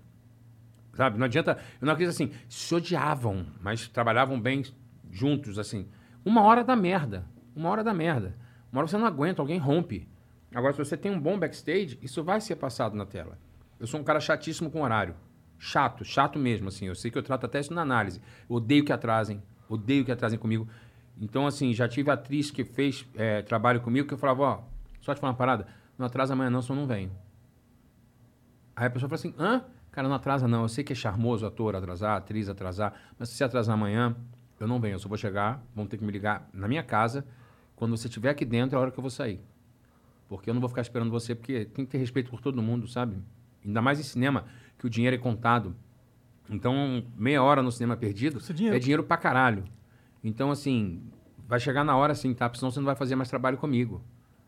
Mas eu Como que essa menina re- reagiu nesse ela caso? fica com o olho desse tamanho, já, sabe? E às vezes pessoas grandes, Uhum. pessoas grandes também. Eu não vou ficar falando o nome, mas pessoas grandes. Eu falo assim: olha, adoro você, a gente é amigo pra sempre, mas não vamos trabalhar, não, que a gente vai parar de falar. Porque se atrasar comigo, eu não venho mais. Já teve casos de eu estar na Rede Globo, na emissora, marcarem horário comigo, eu perceber que marcaram muito errado o horário comigo, eu tirar o figurino todo, pegar minha bolsa e ir para casa. Sem falar com ninguém. Aí, tipo, almocei, fiquei com a minha mulher, com a minha filha, trocando ideia, tal, não sei o quê. Aí, tipo, três horas depois, toca no telefone. Rassum, cadê você? A gente tá te procurando. Eu falei, eu tô em casa. Ué, mas você estava aqui? Eu falei, não, pois é, então, vocês me respeitaram, eu estou desrespeitando vocês também, para que vocês nunca mais façam isso. E eu não vou voltar hoje para gravar. É só isso que eu estou avisando. Passem a me respeitar. Ator não é gado. Porque tem uma coisa que isso precisa mudar no audiovisual, principalmente, que é o seguinte: o elenco está sempre errado. Eu brinco muito com isso. Tipo assim, o fotógrafo, ele bota uma luz, aí um movimento de carrinho, errou, repete 20 vezes até o carrinho ficar certinho. O diretor pensou uma coisa, resolve mudar, faz 10 vezes a cena.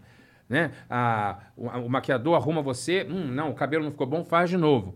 O ator gaguejou no texto, Does every dollar you spend on your groceries create a healthier planet, build stronger communities, and help farmers get a fair wage for their work? They could. With Hungry Harvest, get a weekly box of rescued farm fresh produce and grocery staples that fight food waste and hunger delivered right to your door. Whether you customize or want to be surprised with our hand-picked variety of fruits and veggies, you'll save money and make a real impact. Sign up today and get 50% off your first harvest with code HUNGRY50 at hungryharvest.net. fala assim: vamos concentrar. Peraí, irmão. Peraí, irmão. Tu, errou 10 vezes essa porra, não falei nada. Parece que o elenco, né, é sempre o responsável. Então, marcam todo mundo às 6 da manhã e o cara tá numa cena que é noturna. Já aconteceu comigo.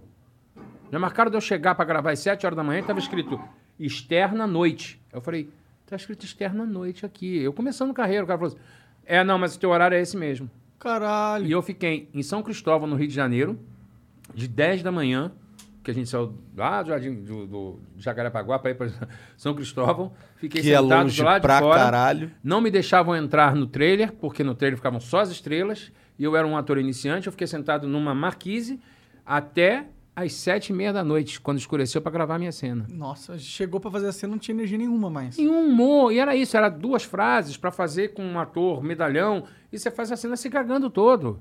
E aí tu não sabe que o cara já tá querendo ir embora, fala, valeu, tu não sabe se foi bom, se foi ruim, se você mandou bem, se você mandou mal. Então, assim, o, o elenco precisa ser respeitado. A partir do momento que o elenco não te respeita, tome a sua atitude e fale, ó, vou começar a te marcar mais cedo. Porque você tá atrasando. Agora, se não é assim, entenda o elenco que você está trabalhando e não trate a gente como gado. Fala assim, ó, cara, teve um. É, intempéries acontecem. Podia chegar aqui pra gente filmar e tal, pra gente gravar aqui, e você fala, cara, o bicho teve dor de barriga, a gente vai ter que atrasar 40 minutos porque ele foi no hospital tomar um remédio. Cara, isso acontece, é normal.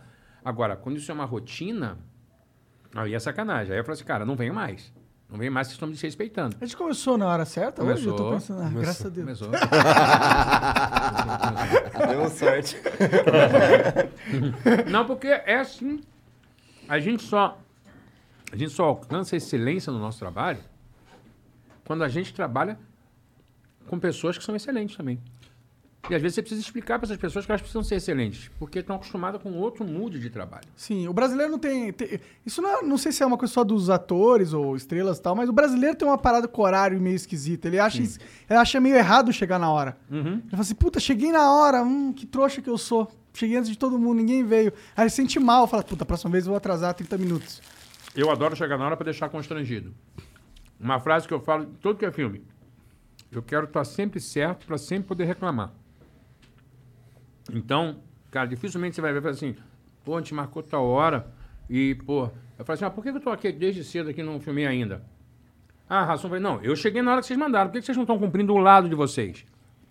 Você já bota, você estipula uma coisa que você não precisa ficar se repetindo, você deixa de ser um mala para ser o profissional. é ser profissional. É isso. Vocês combinaram comigo, a gente está aqui. Vamos perguntar o que vocês quiserem, a gente vai conversar e tudo mais. Me respeito, eu respeito vocês, está tudo certo, a gente trabalha bonito. Agora, me desrespeitou, vai fazer uma vez só, não vai fazer a segunda. Isso não é ser estrela, é ser profissional. É, e não aturar tanta coisa, né? Porque Uhum. a gente vai passando por certos perrengues e fala, mano, por que, que eu tô passando por isso? Eu e posso só não coisa, passar. Se você se fudeu lá atrás, você tem que aprender com o que você se fudeu lá atrás e ajudar quem está começando agora e saber que aquela pessoa não pode, não precisa passar pelo que você passou. Se você tem o poder de falar assim, já várias vezes eu via senhoras de idade fazendo participação, falava, a cena dela não vai rodar hoje, que tá faltando meia hora para acabar, ainda falta metade dessa cena. Falava, senhora, pode trocar de roupa, pede o carro para a senhora, que a senhora não vai filmar hoje não, tá? Pode ir embora. A produção, não, peraí, vai que. Eu falei, não vai que não. Uma senhora. Eu me lembro dessa senhora que ela morava em Niterói, ia pegar duas conduções. Eu falei, ela vai pegar duas conduções, velho. É uma senhora. E ela não vai rodar, para que segurar? É porque, principalmente na televisão, tem a síndrome de Calcutá. Não sei se vocês conhecem a síndrome Não. de Calcutá. É em Calcutá. No meu cu não tá. Vou botar no cu do outro. É, então é isso assim. O produtor, ele quer tirar do cu dele. Então ele chama o elenco todo mundo às 6 horas da manhã. Se o diretor estrela falar, tipo, quero fazer a cena 12 que ia ser no final do dia. O elenco tá lá. Por quê? Pô, mas cadê o elenco que tava aqui? Não, eu trouxe o elenco. No meu cu não tá mais. Em qual cu tá? Tá no cu de fulano de tal. Tá no cu- É isso. É síndrome de Calcutá. Pode crer. E assim, eu. Comigo isso não acontece. Comigo é. Tipo assim, às vezes eu sou chato, às vezes entra gente nova na equipe que não sabe como eu trabalho e, e que, eu, que eu sou desse jeito. E que a primeira coisa que eu falo é: Ó, deixa eu tentar conversar com você. Não me chama antes da hora. Não me deixe esperando à toa. Se for um problema, me comunica, tipo, ó, vamos, você vai ter que esperar duas horas parado porque deu uma merda, não sei o que, não sei o que lá. Se eu estiver perto da minha casa, me libera para eu ir na minha casa ou no meu hotel, ou numa parte hotel que eu tiver, vai lá dar uma descansada. Porque é isso, assim, eu estou em 98% das cenas do filme. Qualquer meia hora de descanso, para mim, é fundamental, para que eu esteja bem. Agora, você me deixa três horas esperando sem me explicar o motivo, eu vou entrar em cena puto, me sentindo desrespeitado. E seja eu, seja quem for do elenco. E eu, eu digo isso aqui, atores, sejam profissionais para que possa cobrar o profissionalismo de todo mundo. É assim que tem que ser. É assim que a coisa funciona. É assim que a gente vai se tornar uma indústria. Pode crer. Não é com, desculpe o termo, que eu sei que não é politicamente correto, mas assim, viadagem no pior sentido da palavra. Viadagem que eu digo é frescura, é, é esse tipo de comportamento de tipo, ah, eu preciso chamar a atenção para mostrar que eu, ah, fulano de tal, se não fizer do jeito que ele faz, não botar o sapato do jeito que ele gosta, ele dá um escândalo. Não. Seja foda em frente à câmera, que é onde você tem que mostrar serviço. Seja foda pro seu público que te colocou nesse lugar. Ele só te colocou lá porque você era humilde, porque você era foda, porque você era profissional. Né? É, Acho que imagina que tem certas pessoas que acabam entrando numa, num num lugar de destaque, né? Eles acham que eles têm que se portar como alguém que tá no lugar de destaque para que as pessoas respeitem eles. Isso virar um buchicho também. É. Já trabalhou com fulano? Cara, fulano é foda. Como eu sou o fulano foda, que assim, já trabalhou com Rassum? Não atrasa com ele. Mas legal, essa fama eu posso ter. A fama de ser profissional, não tem problema nenhum. Agora, dizer que, porra, cuidado que o Rassum grita, você não vai ouvir isso no mercado. E hoje você tem alguma, tipo, você só atua, mas você tem alguma empresa, só você produz também? Como que funciona? Qual que é o lado business do Leandro Hassum? Bom, eu produzo show meu, sou coprodutor de alguns filmes e agora estou começando a receber alguns convites. Eu sou diretor de teatro também e estou recebendo alguns convites que ainda são embrionários para começar a dirigir cinema. Que Em maneiro. breve eu vou estar dirigindo também. Tu já teve É. alguma experiência amadora e tal? Não, não. Vou começar mesmo me cercando de uma puta equipe, um bom fotógrafo, uma boa continuista, um bom produtor, que me dê uma estrutura para que eu possa. Porque a parte da mise-en-scène, de- eu- isso eu já domino muito, porque são 38 longas. Então eu já tenho muita noção do, do que, de eixo, muita noção de cena, muita noção de cinema- cinematograficamente falando. Mas tem coisas técnicas que realmente são termos do ah, agora vou botar a lente tal. Por que, que tá botando essa porra? Eu vou lá e pergunto. Então eu preciso de uma, um bom fotógrafo, uma boa continuista, uma boa equipe de produção, para que eu possa me dar esse estofo para eu fazer. E é comédia que tu vai dirigir? Sim, vou começar fazendo Pode crer, comédia. E pode provavelmente uma comédia comigo atuando também. Eu quero fazer as Entendi. duas coisas juntos. É uma experiência diferente de se dirigir, né? Eu imagino. É, é, logicamente que eu vou ter que ter um diretor assistente para nas cenas que eu estiver Claro, atuando dar aquela moral. Falar, ih, Ração, saiu de quadra É aqui. a importante gente, um olho é, um olho de fora. fora, é. Exatamente. Mas eu quero começar assim, começar nos meus projetos, fazendo as minhas coisas. Mas existem muitos convites, muitos convites. Pra- Como é, que tu, como é que tu dosa a tua vida nos Estados Unidos e teu trabalho aqui no Brasil, cara? Então, é, eu ouvi uma, uma frase de um cara outro dia que eu achei maravilhosa. Que ele falou assim: é, independência financeira é um grande presente. Você, é, você poder dizer não sem sofrer. Porque tem um momento da carreira da gente né, que a gente tem que fazer assim, isso faço, isso faço, isso faço. E você vive para o trabalho. Então, quando eu morava no Brasil, eu tinha piscina em casa, sauna, nunca entrei. Porque você tem tempo sobrando, você vai fazendo, né? Você vai trabalhando, você vai trabalhando, trabalhando, trabalhando. A minha ida para os Estados Unidos fez com que eu começasse a ter a minha agenda. Até a primeira pandemia, fuder com tudo. Mas antes disso, eu conseguia me programar. Fazia um longa, ficava dois meses aqui, dois meses lá. Fazia um outro trabalho, uma série, um programa, dois meses aqui, dois meses lá. Mas você não fazia publicidade nesse meio termo? Faço muita publicidade. E aí Faço- você viaja, você faz lá, você grava lá, dá pra gravar lá? Não, já fiz algumas coisas lá, mas assim, na maioria das vezes eu tenho que vir para cá. Entendi. E aí o cliente, né, quando Paga quer que você, avião, tá. é, paga e você vem. É, venho fazer shows, show, agora mesmo fazendo show para empresa, ou voltar em dezembro para fazer mais shows pra, de final de ano para empresa. E aí o- os contratantes arcam com isso. Quando querem, você arcam com isso. É isso que é legal, você chegar num lugar também profissional que as pessoas falam assim, não, não, eu vejo o Rassum fazendo isso. Mas tem que trazer ele de fora. Se eu quero o Rassum, tenho que trazer ele de fora. E ok, tá tudo certo. Agora, se é uma coisa que pode ser outro ator, às vezes esse trabalho eu perco.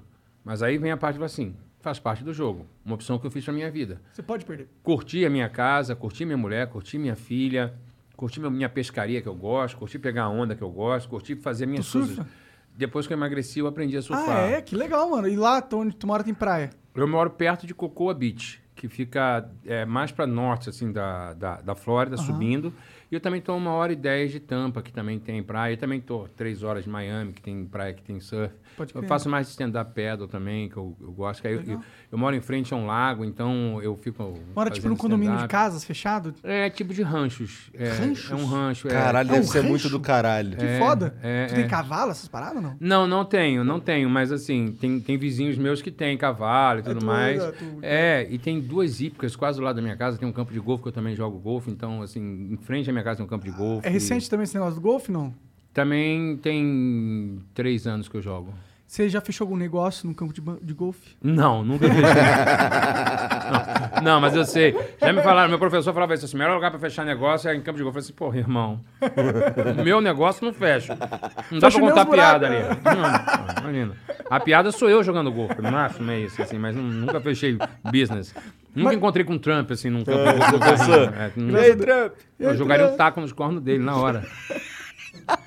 Mas tu é nerd dessas paradas? Tu vai pesquisar quais são os tacos e os tipos e como que Bicho, bate? quer falar sobre isso? Ah, Bora. Eu, eu, eu, eu, eu entro pro esporte para comprar os equipamentos. Olha, ele tá rindo lá, o meu assessor tá rindo ali. O seguinte, mostra ele rapidinho ali, dá, um, dá uma panda, mostra ele. Ele tá debochando que é o seguinte, você é meu irmão há mais de 30 anos, a gente é amigo desde o colégio, né? A gente fazia meinha, essas paradas. E o... né? Explanou, explanou. Era passivona do Grajaú. Aí o cara. Brinca, esse é, é o meu irmão mesmo, é, o- é a minha família, é ele. É, e eu, por exemplo, quando eu comecei a fazer aula de golfe, os meus tacos são iguais os do Tiger Woods. A bola é a que o Tiger Woods usa. O meu, minha bolsa de taco é de eu chegar no campo de, de golfe e o cara fala assim: vou jogar com esse cara, não, que esse cara é foda. E eu sou uma merda.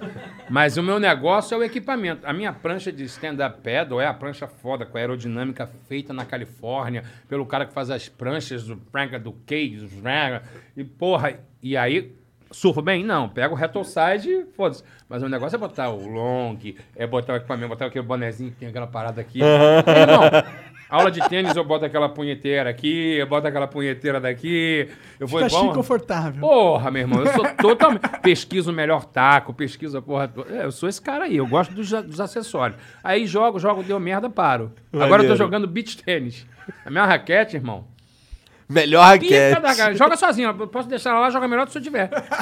Não é sacanagem, não. Eu sou uma merda, mas eu me jogo no chão, faço uns cassel do caralho. Jogo porra nenhuma, e tem sempre um- uma moça jogando comigo que faz assim, ó. Pá, pô. A mulher nem sua. Eu tô todo cagado, todo lambuzado. No dia seguinte, tô na base do Dorflex, todo escaralhado, mas. Mas eu gosto é da- da- do, do aparato, irmão. Eu gosto. Porra, toda vez que eu troco de carro, eu compro o tapete que tem a borda. Tu que tem eu um tenho Tesla, sei não? quê. Quero saber Tenho. isso. Ah, bom, você tem bom gosto, cara. Parabéns, Tenho um parabéns. Tesla, tenho Qual um tem o Tesla. S? Eu tenho, é o Y. O Y. O S é o de entrada, que é o sedanzinho. Aham. Aí o meu é o hatchback, que é o Y. Aí depois vem o X, que é aquele que abre a asa de borboleta. Ah, pode crer, pode crer, pode crer. É. E é muito foda mesmo um Tesla? Se eu puder, eu nunca mais troco de carro. Dá pra É. dirigir Se sozinho fosse mesmo no lá? Brasil, então, com a gasolina 7, minha É. é. É um carro para cidade, não é um carro para você fazer grandes viagens, porque realmente assim, você você tem que, o que é legal é que é um computador, não tem te- não tem tela, não tem porra, nenhuma, não tem painel, é, é tudo um computador, é um, um gigante no iPad aqui. Pode crer. E aí você bota lá, quando você bota a rota que você vai, ele já diz aonde tem o supercharge, que é para você parar e reabastecer rápido, mas esse rápido é 15, 20 minutos para você reabastecer. Então você tem que ter tempo para parar e tal. Então se é um cara que né? viaja muito de carro, você tá você Meio vai fudido, do carro, é. é meio fudido, porque você toda tem que parar. Mas legal quando você para, você tem Netflix, você tem Wi-Fi dentro do carro, então você bota tudo que é, é streaming para assistir, você pode entrar num browser, entrar Putz, no 15 YouTube. minutos é muito rápido na internet, velho. Não, é Pô. isso. Você bota uma série, você nem acaba de ver, já está carregado o teu carro. Assim. Sim. E você carrega na tomada da tua casa. Isso Foda é sensacional. Você compra um equipamento para amperagem aumentar. Aham. E aí esse, esse equipamento de casa, você carrega ele todo em 6 horas. Aham, Que são 300 milhas. aham. E aí você pô, 300 chega milhas à a quantos quilômetros? 400?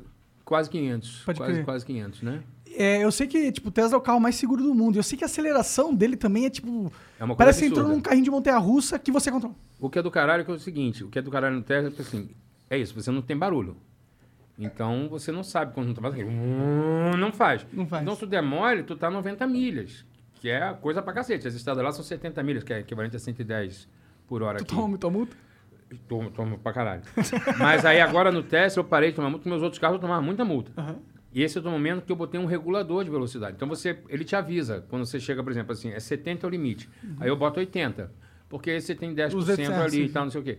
Aí eu boto 80. Aí quando chega em 78, ele vai, bip, bip, tá chegando no limite. Aí tu já, pum, tu tira o pé. E ele tem o, o autopilot que você bota, que agora já até tem uns outros carros também que estão fazendo isso. Você bota o autopilot nele e ele já, na reta lá, né? Muita reta, aquelas autoestradas lá, muito reta. Ele, se o carro da frente frear, ele freia sozinho. Você Tô não ligado. precisa mais, assim, mexer em nada, assim. Ele Não, o meu tudo. carro faz isso também. É, o, tem o... Eu tenho um Fusion. Ah, o Fusion também já está fazendo. Agora eles estão botando isso em, em vários carros, ele já fica retinho. Sim. Só que no estado da Flórida não é permitido aquele autopilot é, hands-off. É, é. Ah, porque é a é. Flórida, cara. Porque a malha aérea da Flórida é muito boa. Hum. Pra cá, pro Brasil, pra mim que tenho essa vida. Isso, pô, preciso Conectado passar uma aqui. semana no Brasil. Pá, tu pega um voo, tu dorme lá, é um leito, né? Igual quando eu, eu era duro que vinha fazer peça em São Paulo, pegava o busão, pum, acordava aqui e pronto. É isso, então eu faço assim. Eu, eu tenho voo diário, não agora. por- Agora, a partir do dia 8, que vai abrir de novo a fronteira, vai melhorar. Mas antes eu tinha voo diário, de Orlando direto aqui para São Paulo, Orlando direto para São Paulo, ou, di- ou direto para o Rio também. Então é, é a facilidade, é a proximidade. E outra, o clima, não é um clima muito frio, né? A gente é um clima mais parecido comigo, que sou carioca do Rio de Janeiro. Então, assim, é um clima mais parecido, apesar de ser mais quente ainda. A Já- Flórida é isso. E Já encontrou jacaré lá? Na rua? O jacaré tá. Ah, jacaré, jacaré, jacaré mesmo? ah, porque o jacaré do El Chan mora na- no Canadá, porra. Achei que era isso que você tá falando. É, ele tava morando em Toronto. Eu falei, pô, já encontrei no Canadá, porque ele mora lá. Não, eu sei que na Flórida tem bastante jacaré na rua. Mais do que gente. Sério? Mais do que gente, mais do que gente. É um, é um, os- no- me corrija se eu estiver falando besteira, alguém que sabe mais do que eu. Mas eu ouvi uma história de que você pode, se en- entrar um jacaré no seu quintal, você pode tentar matar, né? Você pode matar como se fosse fácil. Ah, hum, jacaré. Não, não é, não, é, não é uma barata que você dá uma chinelada, não. Mas se o caso você venha matar um jacaré que está no teu terreno e não está saindo, é, você pode ligar para eles avisando, porque não tem predador para o jacaré. Entendi. Então eles só vão se multiplicando. É tipo javali aqui. É tipo isso, e não tem predador, então eles vão se multiplicando. Agora, cobra, é, é, aranha, aquelas aranhas de filme pra cacete. Ainda mais que eu moro em frente a lago. Cobra eu vejo todo dia quando eu tô correndo no meu condomínio, quase todo dia eu vejo uma cobra. E elas são venenosas? Quais são de boas? 80% não. Eu quero falar assim, ah, fica tranquilo, 80%. Você tem que olhar a cabeça dela. Se a cabeça for assim, ah, tu acha que eu vou parar, olhar pra uma cobra? e aí, como é que é? cara, você, você tem veneno, não tem, qual é a tua? Não. Eu vejo a cobra, me cago todo, saio correndo. Já atropelei três de bicicleta. E, bicho, dá aquele cagaço, aquele sangue fio, com o cu que garganta. pega na, na perna na hora que tô atropelando. Na- nasce até uma prega nova. Nasce prega nova na hora. Fala assim, meu Deus, uma cobra. E às vezes não dá pra frear. Vai frear, vai que ela vira pra você. Aí passa igual um calombo. Falei, puta que pariu, você mais uma cobra. Agora, em 2017, teve o furacão Irma, né? Lá, e, e aí a gente, a gente tava lá, e eu, eu tava lá na época. A gente ficou É seis tenso passar por um dias... furacão, mano? Tenso pra caralho. Não é pra gente que nunca viu isso É, na sim, vida. sim. Não, eu tava achando que era meio. Porra, eu moro ali no centro Flórida, né? No centro da Flórida, não é na beira da praia, que eu sei que dá mais merda, em Miami Pode e tal. Eu moro ali perto de Orlando e não costuma ter essas cagadas. Você viu o que que é um bariátrico? Já tô satisfeito, mas isso aqui não vai. Antigamente eu comia esse, o resto do seu, comia mais. É, então ali não tem muito, o furacão não chega forte, mas o Irma chegou, categoria 3. E tipo assim, foi meio em cima da hora, ele mudou a direção e entrou pra dentro da Flórida. E aí, cara, o cagaço da porra, eu falei, meu Deus do céu, vai dar merda. A minha casa já era preparada para o furacão 3, porque é, é nível 3, né, categoria 3. Mas o lance é que os animais, né, da- do, do pântano, né, que a gente diz que a gente mora no pântano lá, né, eles percebem antes de chegar. Então, muitas filmagens em grupos de WhatsApp de, de amigos de lá, jacaré atravessando a autoestrada, tartaruga, Pra eh, fugir, pra se esconder. Aquele guaxinim bonitinho, do olho pretinho, assim, que é lindo. aqui- Bicho, nunca chegue perto sem encontrar um quando estiver nos Estados Unidos. Fala assim, ai, que coisa mais linda. Eles atacam num grau que você não tem noção. Eles são violentos pra cacete. Mas já vi muito, jacaré é muito. Assim, campo de golfe tem muito jacaré, porque tem muito lago, muita coisa assim. Então, ali, você tá jogando, a eu bati a bola e fui, ah, minha bola caiu ali. Quando eu olhei, tinha um jacaré do lado. Falei, perdi a bola, não vou bater nem a porrada. Vai que o bicho resolve correr atrás de mim. Tá maluco. Mas tem muito, muito jacaré, muito jacaré. Uma vez eu tava fazendo é, um, um surf que eles chamam lá, que é, o- é um surf no lago, uma lancha que faz uma onda, aí você vai surfando ali naquela onda de lago. Ah, E aí, porra, surfei. Pô, uma tá, coisa não de tiozão, hein, Leandro? Porra, velho, não tem mar ali em Orlando. Então você quer pegar onda, você pega onda nisso aí. Mas no barco dos outros, que eu não pago não, que o barco é caro pra porra aquilo ali. É legal ter um amigo que tem. Isso é, é, É, melhor coisa. é muito mais barato. melhor que dinheiro é ter um bons amigos. Porra, bons amigos. A Xuxa falava muito isso. Você tem helicóptero? Xuxa? Não, mas tem amigo que tem. Isso é do caralho. E, Porra, que o cara que se preocupa em guardar, eu só ando, né? É, maravilhoso. Mas é, eu, eu tava fazendo esse surf lá, que é no lago. Aí quando eu acabei de. Pô, caía, né? Toda hora cai, porque a gente cai mais do que. Né? Você tira foto, cai. Tira foto, posta só a vitória. Posta só a vitória. né? É igual o Instagram, só posta a vitória. Claro, claro. Aí, porra, quando eu acabei, fui pra casa, um amigo meu falou assim: olha aquele lá que você tava lá, ó, aqui, ó. Bicho, eram quatro jacarés, assim, um do lado do outro, assim, ó. Ah, eu, eu tinha acabado de chegar em casa, falei, puta que pariu.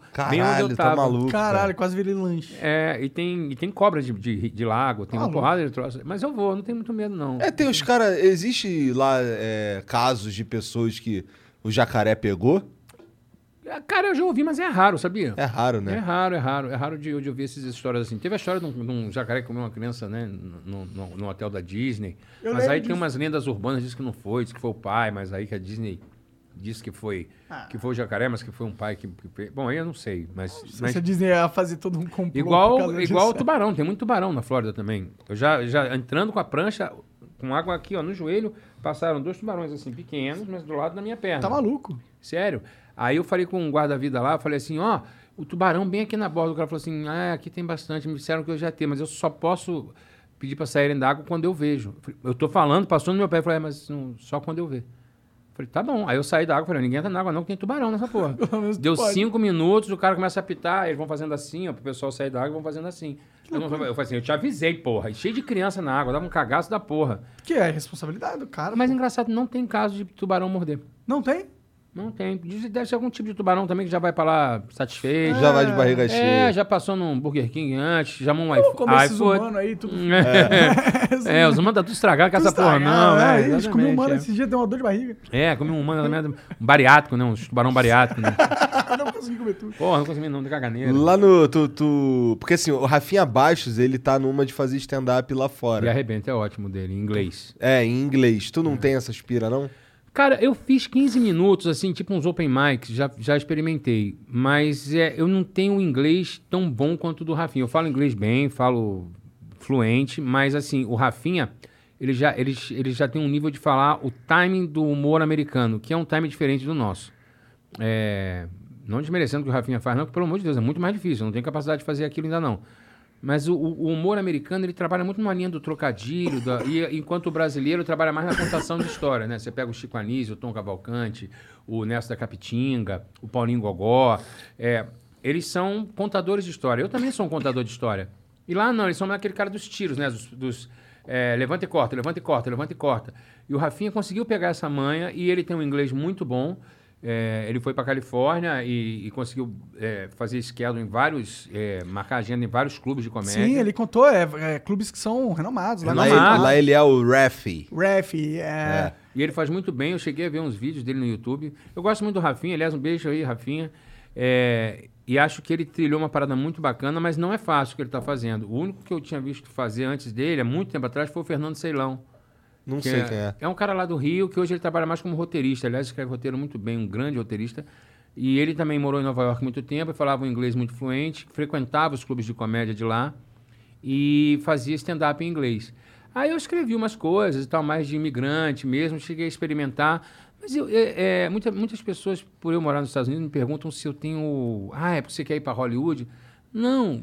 Toda essa história que eu contei para vocês antes aqui, do, desde o, o café está servido, e que você passa por tanta porra nessa profissão, e aí quando você chega num lugar, numa zona de conforto, não a zona de conforto no mau sentido, que eu odeio zona de conforto, né? Falar sobre isso assim. Zona de conforto é a hora que você está, fica estagnado na sua profissão. É, eu falo essa zona de conforto de você já não ter que fazer testes. É, as pessoas chamam você porque elas querem você. Eu tenho que ir para os Estados Unidos para agora entrar em fila de teste, mostrar currículo, É, você mostrar, começa a olha, carreira eu sou do zero, Eu- basicamente, Eu, eu né? tô com 48 anos, assim, e eu não tenho mais saco para isso, sinceramente. A minha filha está entrando no ramo, quer ir para Hollywood daqui a pouco, para fazer caracterização para cinema, efeitos especiais e tudo mais.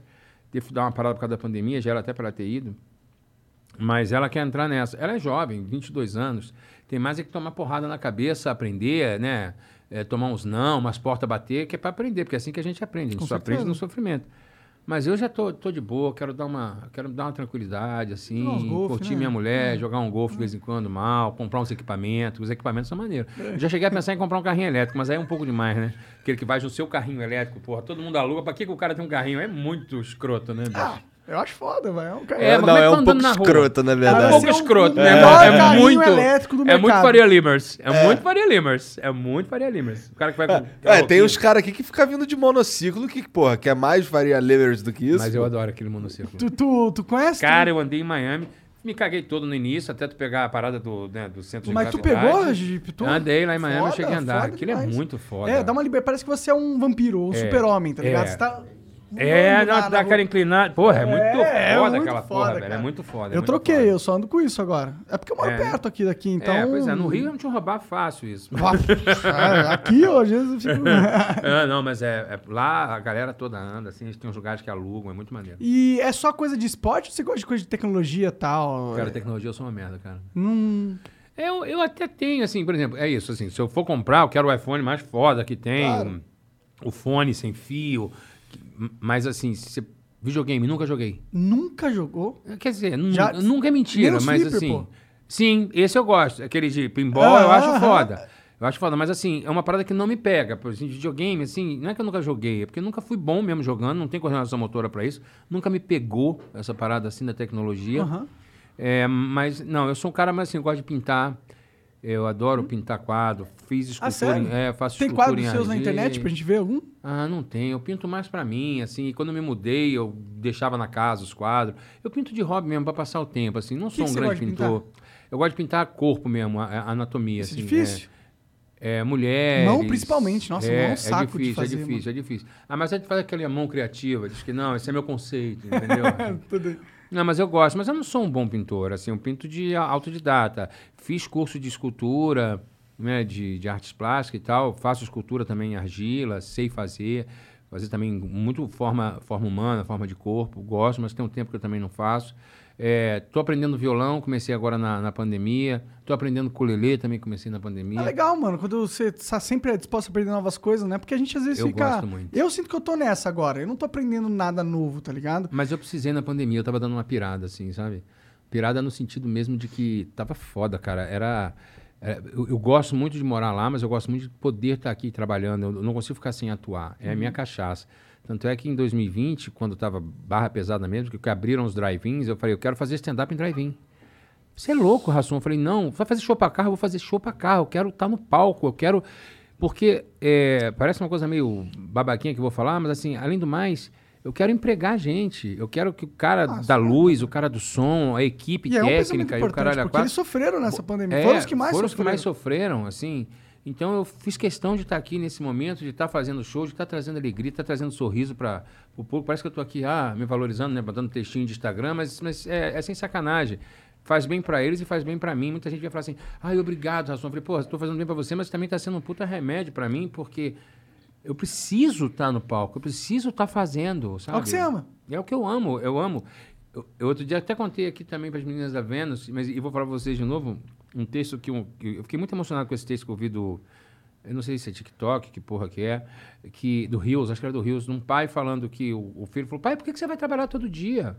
E que a maioria dos pais fala assim: "Papai precisa de pegar de dinheiro para pagar as contas." Ele nunca falou isso pro filho dele, porque ele não quer que o filho dele pense que a vida é crescer, pagar a conta e morrer, né? Não, então ele fala assim: "Não, papai vai trabalhar, porque isso que o papai faz, papai é o melhor. Ninguém faz melhor que o papai, porque ele quer que o filho dele cresça, tenha um propósito, E queira né? ter esse sentimento Veja ele, faz. como um herói e, e- e viva a vida até morrer, assim, mas com um propósito. Isso, isso, e meu propósito é atuar, é levar risada. Isso me faz bem. Sem isso, eu piro. E aí eu precisei aprender aula de violão, de ukulele, que até o Maurício Manfrini que me deu de presente. O primeiro, te agradeço, estou lá brincando a beça com o meu ukulele. Agora você comprou os melhores ukuleles do planeta. Já comprei dois, já comprei dois, exatamente. Toco mal pra caramba, eu comprei dois. A palheta é da Fender, é só as cordas, pica das galáxias, assim.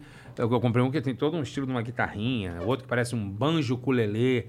Sei tocar não, sei afinar não, mas tá lá, brother. Alguém afina, eu pego, ah, toco três músicas e é isso aí. Minha guitarra é da Yamaha.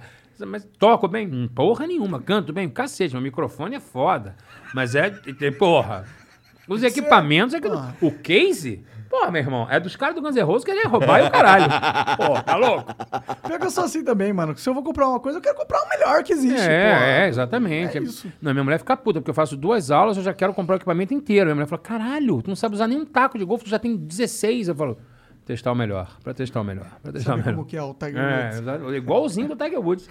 É, porra, é foda, né? A roupa, mesmo boné que o Tiger usa, a ficha que ele usa aqui pra botar pra marcar a bola. Porra, meu irmão, é só cheio de merda. A mim ainda tem minhas iniciais. A minha mulher fala, porra, montei cafona pra caralho. Eu falei, sou mesmo. Sou do subúrbio, sou da ilha do governador, meu irmão. Sou isso aí mesmo, gosto dessas paradas mesmo. Porra, ralei meu cu na ostra pra cacete, tô aqui, é isso aí, é meu trabalho. certo mesmo. Tá certo, caralho. É, Quero viver minha pra que vida. Que a gente, pô, é, vence. A gente vence pra aproveitar o- a conquista, né? Aí eu sou assim, por exemplo, comprei o Tesla. A minha garrafinha de água é da Tesla. Weekdays starting at 4 on NBC4. Another school year with so much uncertainty. News 4 is working for you, dedicating important coverage to keeping kids safe at school. helping you navigate the biggest issues facing parents, children, and teachers. and giving you expert guidance from local doctors and educators. and showing you ways to manage stress weekday afternoons starting at 4. We'll help you get through the school year safely. Weekdays starting at 4 on NBC4. We're working for you. Eu tenho um negócio da Tesla. Tem que ter tudo da Tesla. Eu entro no, na Amazon e blá, comprar Tesla acessórios. Aí eu compro camiseta da Tesla. Eu sou quase isso. O Joey do Friends, que andava com a camisa da Porsche. assim. É quase isso. Eu sou quase esse cara aí. Então tu comprou o Y mais foda que dava. É, o Dual Motors, com O roda Ludicrous Mode, 23. né? Tem uns negócios assim. É, eu botei todos os acessórios. Eu só não pude botar mesmo esse autopilot total. Por causa da Porque lá não pode lei usar. da Flórida. É, É. lá não pode usar. É bom. Tu é fã do, do, do Elon Musk? Fã do Elon Musk, não, porque eu acho que ele devia parar um pouco a harmonização. que Tá dando um. Assim, já. Aham. Mas eu acho que o Tesla realmente, cara, é um. É um puta produto, né? É um puta Não tem como produto. negar. E tem um projeto que eu não sei se é verdade também, mas eu li em algum lugar que a ideia é nos Estados Unidos eles, eles começarem a, as estradas serem é, ca- carregadores, Aham, né? pode crer. Então você Porra, é, que foda. A hora que chegar isso vai ser foda, né? Sabe por que você pode parar pra pensar? O que que é uma estrada? É um pedaço de, de terra que o sol bate 100% do tempo. Dá pra pôr uma Exatamente. placa de Ou solar. até mesmo o Tesla, se tiver um teto de, de, de energia solar, né? Também É. seria do grande caralho. Eu sei que tem alguns carros, né? O Tesla bobeou de não ter um teto solar só pra dar uma forcinha na carga ali, talvez É, aumentar as milhas. eu não sei qual é exatamente. Deve encarecer demais o projeto, talvez. Pode ser que sim. Ah, eu não sei como que Aqui faz parece que já tem alguns aqui no Brasil. Até o rapaz que trouxe a gente pra cá tá falando que tem alguns Teslas aqui. Você tinha até falado pra mim que não tem. Tem Ele falou pra mim 50 que Teslas. Tem. Pelo Tem, menos pô. a- A gente conhece dois caras que tem Tesla, pô. É, pô, é, foda. De- de- Eu tinha perguntado, Um tem cara tem, um, um tem o S pica, não é? Isso, que é o Breno. E, e tem o. Não, não, esse é o X. Esse é o o X, Breno é né? o X. O X é aquele que abre. É. É o que abre a pa- porta Que é muito louco, mas... Mas a, a gente andou no, a gente andou no S. O, o cara... Não, a gente andou no... O S é o de entrada deles. É, a gente andou Não, no o S não é o de entrada. A entrada é o 3, Model É 3. o 3, é isso mesmo. Desculpa, A gente confundi. andou no Model 3. A gente andou. É, Model 3? Isso. Model 3 é fodão. Então tá, então é um É. Model 3 e um, Não, o- X. o, o, o S é fodão. O S é que é O S é fodão. o sedanzão. É o sedanzão, pica, é, isso mesmo. Tá A- mas, a gente andou, mas a gente andou no Model 3 que o cara fez assim, ó, se liga, se segura aí. Quando ele pisou, É. Caralho! Não tem Você explosão. cola, Você cola no banco de, de um jeito, meu irmão. Porque ele não tem explosão, né? Ele já vai, é, uh, é linear a parada. É. absurdo, é absurdo. É 0 a 100 milhas em 2,8 segundos. É um troço absurdo. Bizarro. É bizarro. É. A minha, demais. filha, a minha filha tem um e eu tenho um que, que, que é meu e da minha mulher. Porque como eu tô muito aqui, não valia a pena ter três carros, né? Aí a gente tinha três, aí agora a gente tem dois, que a minha filha trabalha, então precisa do carro o tempo todo. Qual que é o dela? É igual o meu. É o É? Igualzinho, é. Só Não, que é o o dela é um azul com Y. interior. É o Ah, Y. Y, desculpa, é. desculpa. É, o, é com Y com interior branco e o meu é todo preto. Pode crer. E eu Maneiro. botei aquela roda 23, rebaixadinho, então tá, é bonito pra cacete. Mas é, mas Ah, é, eu gosto. queria muito ter um Tesla. Cara, o Tesla é foda. Isso aqui no Brasil, sei Tesla lá. é foda. Agora eles lá estão botando agora o Cadillac, vai ter um Legal. totalmente elétrico Ah, também. olha lá. Totalmente elétrico, fodaço. E um SUV, fodaço. Lá tem uns de baixíssimo custo. Tem o Toyota Etios lá, que é baratinho. Tem o Etios Etios não, é o... Prius. Prius, isso. Prius. Prius. Tem Uber pra caralho de E- Prius. a maioria do Uber lá é, é Prius. E os Uber Eats também. Que o Uber Eats lá não é moto que nem aqui, não. Lá é carro Lá é também. carro mesmo. É, lá é Interessante. carro. É porque lá a moto não pode fazer, não pode fazer corredor, né? É, aí não tem a vantagem. Não né? tem essa coisa da, da velocidade. Sim. Então é na Flórida que eu tô falando, né? Não sei se em outros estados lá tem, mas na Flórida não tem. E então tem muitos carros e tem aquele, sabe aquele pequenininho Smart? Uhum. Tem elétrico também, agora também já tem o 500 elétrico também. É, tem alguns carros já. A, a, a- a Ferrari ia lançar um elétrico deles, SUV, que eu ouvi dizer. Interessante. É, é a. Ferrari. uma é. Ferrari, o SUV, nem sei Com se... um barulho. É, Você programa barulho, para botar o barulho da Ferrari. Caralho. O meu carro também você pode botar barulho, se você quiser. Ah, é? O computador, é. E fica Você legal bota- isso? Não, é escroto pra caralho. Eu- você não usa metade. É igual celular, que vem aquela porrada de coisa, Aham. tu não usa um décimo daquela merda que tem no celular, né?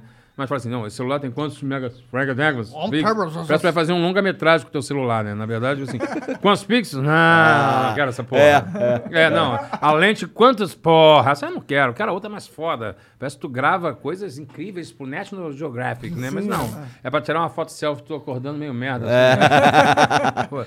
Do pau, assim, pra mandar. Aí precisa da grande angular, que aí dá aquela impressão. É. O Monte Everest. Voltamos ao Monte Everest. Mas não, assim, o, o Tesla é um puta carro, cara. É um puta carro. Ele, ele gosta muito de carro, ele gosta de, de velocidade, ele diz que é carro de brinquedo. Porra, mas eu não acho, cara. Então essa. Ele diz que é carrapilha, tá que tua carrapilha. Não, não tá errado, não não tá. tá errado. Mas, pô, velho, é muito foda. É muito foda. Tu mete as paradas, o meu faz barulho de peido, tu troca a buzina por peido, Ah. da cucaracha. É só que tu não usa, Tem um joguinho dessa. que dá pra jogar no volante Tem ali, joguinho, né? tem uma porrada Maneiro de demais. Tem um arcade. Ô, Rassum, cara, tá bom demais esse papo. Não queria ser o chatão, mas é que tu Imagina, tem, tu tem uma viagem pra Tem uma fazer. viagem amanhã, é. Pois Vou é, e a gente Recife. tem umas mensagens pra ler. Oba, que legal. Vambora. Então, cadê? Deixa eu pegar meu celular aqui. Manda tem aí. algum vídeo aí, Jean? Tem alguma coisa? Tem um, um áudio. Tem um áudio. Toca o áudio aí enquanto eu me preparo aqui. Demorou. Alguém me xingando? não sabemos. Ni- Ninguém te xinga, não, cara. Ó, o Garoto Mistério mandou aqui, ó. Garoto mistério. Salve, salve galera do Flow. Tudo bem? Aqui quem fala é o Mistério, hum, Mistério da Prosa Podcast. Gostaria de estar fazendo uma pergunta para vocês presentes aí hoje. O que, que vocês acham da pessoa que entra dentro do mercado, solta uma bufa, parece que cagou o corvo no setor de bebidas, por exemplo, e sai fora? Caraca, tu tava no mesmo mercado que eu? não, sacanagem essa parte. Nem entendi nada que ele falou, mas beleza. Não, é porque ele fez o Silvio Santos. Tá. Fez o Silvio Santos. Eu acho interessante que todo mundo imita o Silvio Santos, irmão. Todo mundo. É, é, é, né? o Silvio Santos aí, Monarcão. É, não, todo mundo menos eu. Eu não eu tenho, não, eu tenho um amigo meu que imita mal pra caralho o Silvio Santos. E aí a gente fica sacaneando e fala assim, cara, a sua é a pior imitação do Silvio Santos, porque ele não faz o menor esforço, ele faz de propósito, já virou piada. É o Fernando Caruso. Ele fazia, ah, ai. Eu falava, tá ruim. Ele falou, não, tá igualzinho. Aí virou uma piada na época. Porque era uma merda, ah, ai, vai, vai brincar de quê? Ô, como é que era? Quem quer dinheiro? Mas não tá imitando. Falou, não, eu tô falando imitando coisa Tá só Santos." falando quem quer dinheiro. É, eu imitava, tá vendo, o Silvio Santos. Mas, porra, todo mundo imita o Silvio Santos. Quem sabe em breve eu não vou estar imitando o Silvio Santos. Fica um mistério aí, depois eu conto. Eita, olha lá. Isso aí é uma outra história. Isso é uma outra Tá. história. Não posso falar agora. Bom, o, tem um vídeo aí também, Jean. Tá com o vídeo pra nós aí. Legal. Nudes? É do Opa, Fran, Fran ainda. Kunst. Não, é do frango, então não quero. É, frango não, não quero melhor não. Ah, é, realmente. Putz, o pior que vocês. Ih, caralho! Ah, é a moça. Então é a Fran. Ah, Fran, achei que era o Fran. Salve, salve família, tudo bom? Vai um churrasco gaúcho aí, tá quase pronto. Ó, Leandro, é o seguinte, Tô sabendo que tu tem os contatos com o meu malvado favorito e eu sou arroba Franconche, mas as pessoas próximas de mim me chamam de Berchinho Ruim, tu acredita? Queria ver se tu consegue um áudio do Guru falando que a Fran não é tão ruim assim, a Fran é boa. Com o maior prazer. Olha vocês que. Cadê minha câmera? Aquela ali. A câmera do Guru é esta. Deixa eu falar uma coisa, vocês que estão xingando a Fran, dizendo que ela é bichinho ruim, ela não é nada de bichinho ruim, não me irritem que eu vou com meus minions até a casa de vocês e dou um raio congelante na cara de todos. Raio congelante, clássico. raio congelante. Tu pegou um cara muito foda pra fazer o personagem. Esse, o personagem É. do Malvado Favorito, ele é muito carismático, né, É mano? incrível, cara. É um personagem delicioso de fazer. A du- dublar é muito gostoso, né? Dublar é, é outra parada que eu também me encontrei, assim, pra fazer. E tive a honra de pegar esse personagem que é o, o Gru, que é delicioso. É... E é uma brincadeira o tempo todo, assim. E, pô, e é dublado original pelo Steven Carell, que é o meu grande ídolo do momento, assim, no- na comédia. Eu acho ele um cara que transita por todas as áreas. Eu acho ele brilhante. E fiquei mega honrado. E já agora acabei de dublar, vai lançar no meio do ano que vem o Minions 2, que é o surgimento do Gru, que eu faço o Gru criança. Ah, que da hora. Aí é a mesma voz, só que você dá uma baixadinha no tom para parecer uma criancinha e ele fala meio assim, mas eu não posso revelar os segredos. Tá, não revela, não revela, não revela. Bom, o Rubro Negro Raiz mandou aqui. Fala, Leandro Hassum, sou daqui de Niterói. Opa. Amo os seus trabalhos. Vi uma entrevista sua já há um tempo comentando sobre o seu pai. Aham. Vai sair o filme da história dele e a sua?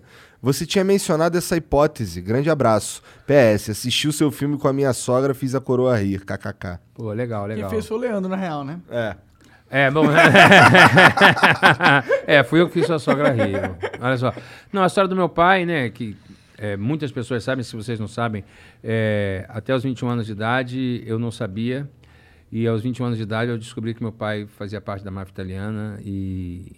e- Você tá falando sério? É, é verdade. Meu Caralho. pai ficou preso 11 anos. Caralho. É, é, foi. Cara, e eu descobri aos 21 anos de idade, saindo da casa da minha namorada, chegando em casa com todas as TVs na porta da minha casa, jornais. Meu pai foi capa de todos os jornais e tal. E, e é uma história que eu quero contar, a minha história, a visão de uma criança que viveu durante 21 anos sem saber. É quase uma. a- a- como é que era aquele filme do italiano lá, né? A Vida é Bela. Né? Que o garoto tá no campo de concentração e. Hoje eu perdoei meu pai, assim, alguns anos. Meu pai já partiu, meu pai já em... Meu pai nunca me viu magro, ele, ele faleceu sete dias depois que eu operei. É, teve um infarto e, e faleceu. Mas é, hoje eu, eu, eu respeito muito meu pai, porque eu tive um período de muito rancor com tudo isso, de me sentir traído, né? de me sentir, caralho, 21 anos vivendo numa mentira e tudo mais. Mas hoje eu consigo enxergar é, como foi difícil, como devia ser difícil para ele conseguir manter um astral de. Porque, primeiro, o melhor pai do mundo, um cara carinhoso, É só o um pai urso o e tudo mais. fazia, né? Não descobri aos 21 anos de idade. Teve um momento que eu me senti muito idiota, né? Você se sente meio, cara, como é que com 20 21 anos eu não percebia isso? Mas é teu pai, você não, não enxerga mesmo, você não consegue nem visualizar isso. E aí, depois que eu, que eu soube que aconteceu tudo, ele me contou toda a história, e a história do meu pai é uma história de cinema. E até na minha terapia fala, você tem que fazer a história do seu pai, porque vai ser tipo exorcizar, ainda se tem algum demônio, exorcizar esses demônios todos. E eu tenho muito vontade, porque é uma história muito interessante. Muitos diretores, muitos roteiristas já se interessaram Pô, você tinha que dirigir fazer. essa parada. E eu sou exatamente igual ao meu pai. Eu sou muito parecido com ele. Minha mãe, mesmo? toda vez que me vê, Você minha mãe é chora. máfia? Não, não, só essa parte que não. Pô, mas vai É, ser, um, vai ser um. Bom, se tu atuar, então. É, eu intere- quero fazer o meu pai. Isso é interessante. Isso, vai, isso eu imagino que vai ser um desafio fudido, porque não é comédia. desafio. Não, não é comédia. É. Apesar do meu pai ter eu- toda a minha veia cômica eu puxei do meu pai. Meu pai é, É. um cara, era um cara extremamente engraçado, extremamente divertido, carismático pra caramba. É, só que ele usou pra pra outras coisas, esse carisma dele. Mas é, eu digo hoje, e digo isso com muito orgulho, meu pai foi o melhor pai que eu podia ter. E ele até no erro me ensinou a crescer. Então, assim, eu tenho um orgulho muito grande dele. É, pena que foi tarde quando eu percebi isso. Apesar que quando ele faleceu, a gente, a gente já estava se falando, né? a gente já estava de bem. Eu fui a última pessoa que ele falou, é, porque ele estava entrando para fazer o cateterismo e ele não resistiu. É, e ele falou: pô, meu filho, obri- obrigado aí por estar dando essa força pro seu pai, que eu estava resolvendo as coisas. E aí falou: te amo. Eu falei: também te amo, pai. E eu fui a última pessoa que ele falou antes de partir. Então a gente ali, né, até isso foi perfeito nessa hora, mas que pena que eu demorei tanto a, a perdoá-lo, né, e entender que isso, até no erro, ele me ensinou a ser um grande homem, a ser um grande pai e ser um, um cara que um bom marido. um cara que quer, protejo muito a minha filha, sou muito verdadeiro, conto tudo pra ela. É, pai, o que, que é isso? Isso é isso. Desde criança. Diziam que era um sin- sincericida. Até mesmo quando eu criança, que eu levei ela para visitar meu pai e, e o meu outro sobrinho, diziam, ah, vai lá visitar o vovô no hospital. A minha filha falava, pai, o que, que é isso aqui? Eu falei, isso aqui é um presídio. Minha filha com quatro anos. Hã? É, porque seu avô fez uma coisa errada e aí ele tá agora cumprindo pena porque ele fez uma coisa errada. Mas você é louco falar isso uma criança? Eu falei, não, não. Eu, É eu- verdade, é a É a realidade. verdade, porque eu fui enganado até os 21 anos. Eu vivi um- uma história estranha que, que, eu, que, que até hoje me dói. Então eu virei um sincericida. Minha filha amadureceu mais rápido, até muito por conta dessa minha coisa de isso aqui, isso aqui, isso aqui, isso aqui, isso aqui, isso aqui, isso aqui acontece assim, droga é isso aqui. Então minha, sabe, eu sempre fui muito assim, não quero, não quero que ninguém fale pra você e, e romantize uma coisa escrota. A- a- muita coisa escrota acontece na vida da gente. Eu sei que aqui em São Paulo escroto é uma palavra pesada, mas carioca fala muito escroto. É, tudo é Qual é escroto. escroto, beleza? Porra, então assim, mas eu não, não queria que minha filha. Eu, eu tenho que conhecer as coisas. Então eu digo que meu pai me ensinou muito, até na minha superação, porque aos 21 anos de idade eu tinha uma vida. Eu achava que meu pai era um importador, exportador, a gente era muito bem sucedido. Eu fui um dos primeiros carros importados do Brasil quando abriu em 92 para entrar carro importado. Eu tinha um Mitsubishi Eclipse fodástico. Da noite para o dia eu não tinha um tostão e vendia salgadinho na porta da minha, da minha faculdade, do meu curso de teatro, para poder pagar, pra, bo- pedindo bolsa. E isso fez eu virar o homem que eu sou. E todas as porque é minhas uma mudança conquistas. radical, né? Uma mudança. É um desafio. Você descobre quem é teu amigo de verdade, quem não é.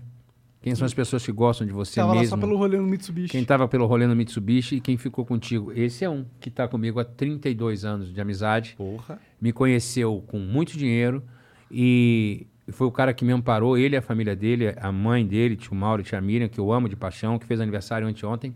Beijo, tia, te amo. Foram os meus pais, no momento em que eu ficava na casa dele, e até dinheiro para eu ir no motel pegar, sair com uma menininha e tal, era o tio Mauro que me dava. Parava na casa dele para ir no banheiro. Então, assim, é, as pessoas que entraram na minha vida e me conheceram mesmo, são as pessoas que vão ficar na minha vida para sempre, assim, que me fizeram ser o cara que eu sou. Mas um dia, respondendo a sua pergunta que eu não respondi, eu vou fazer. Mas é porque realmente, para fazer, eu quero fazer com muita qualidade, com um orçamento bacana e na hora certa. Talvez essa hora certa passe para eu fazer o meu pai, mas pelo menos dirigir eu vou. Se eu não atuar, eu vou dirigir. Maneiro. Bom, a Yu mandou, mandou um vídeo aí também, né, Jean? Taca pra nós aí. Yu? É, é É um uma, loja, é uma empresa de calçados. calçados. É uma propaganda. Legal. These bandanas make it hurt.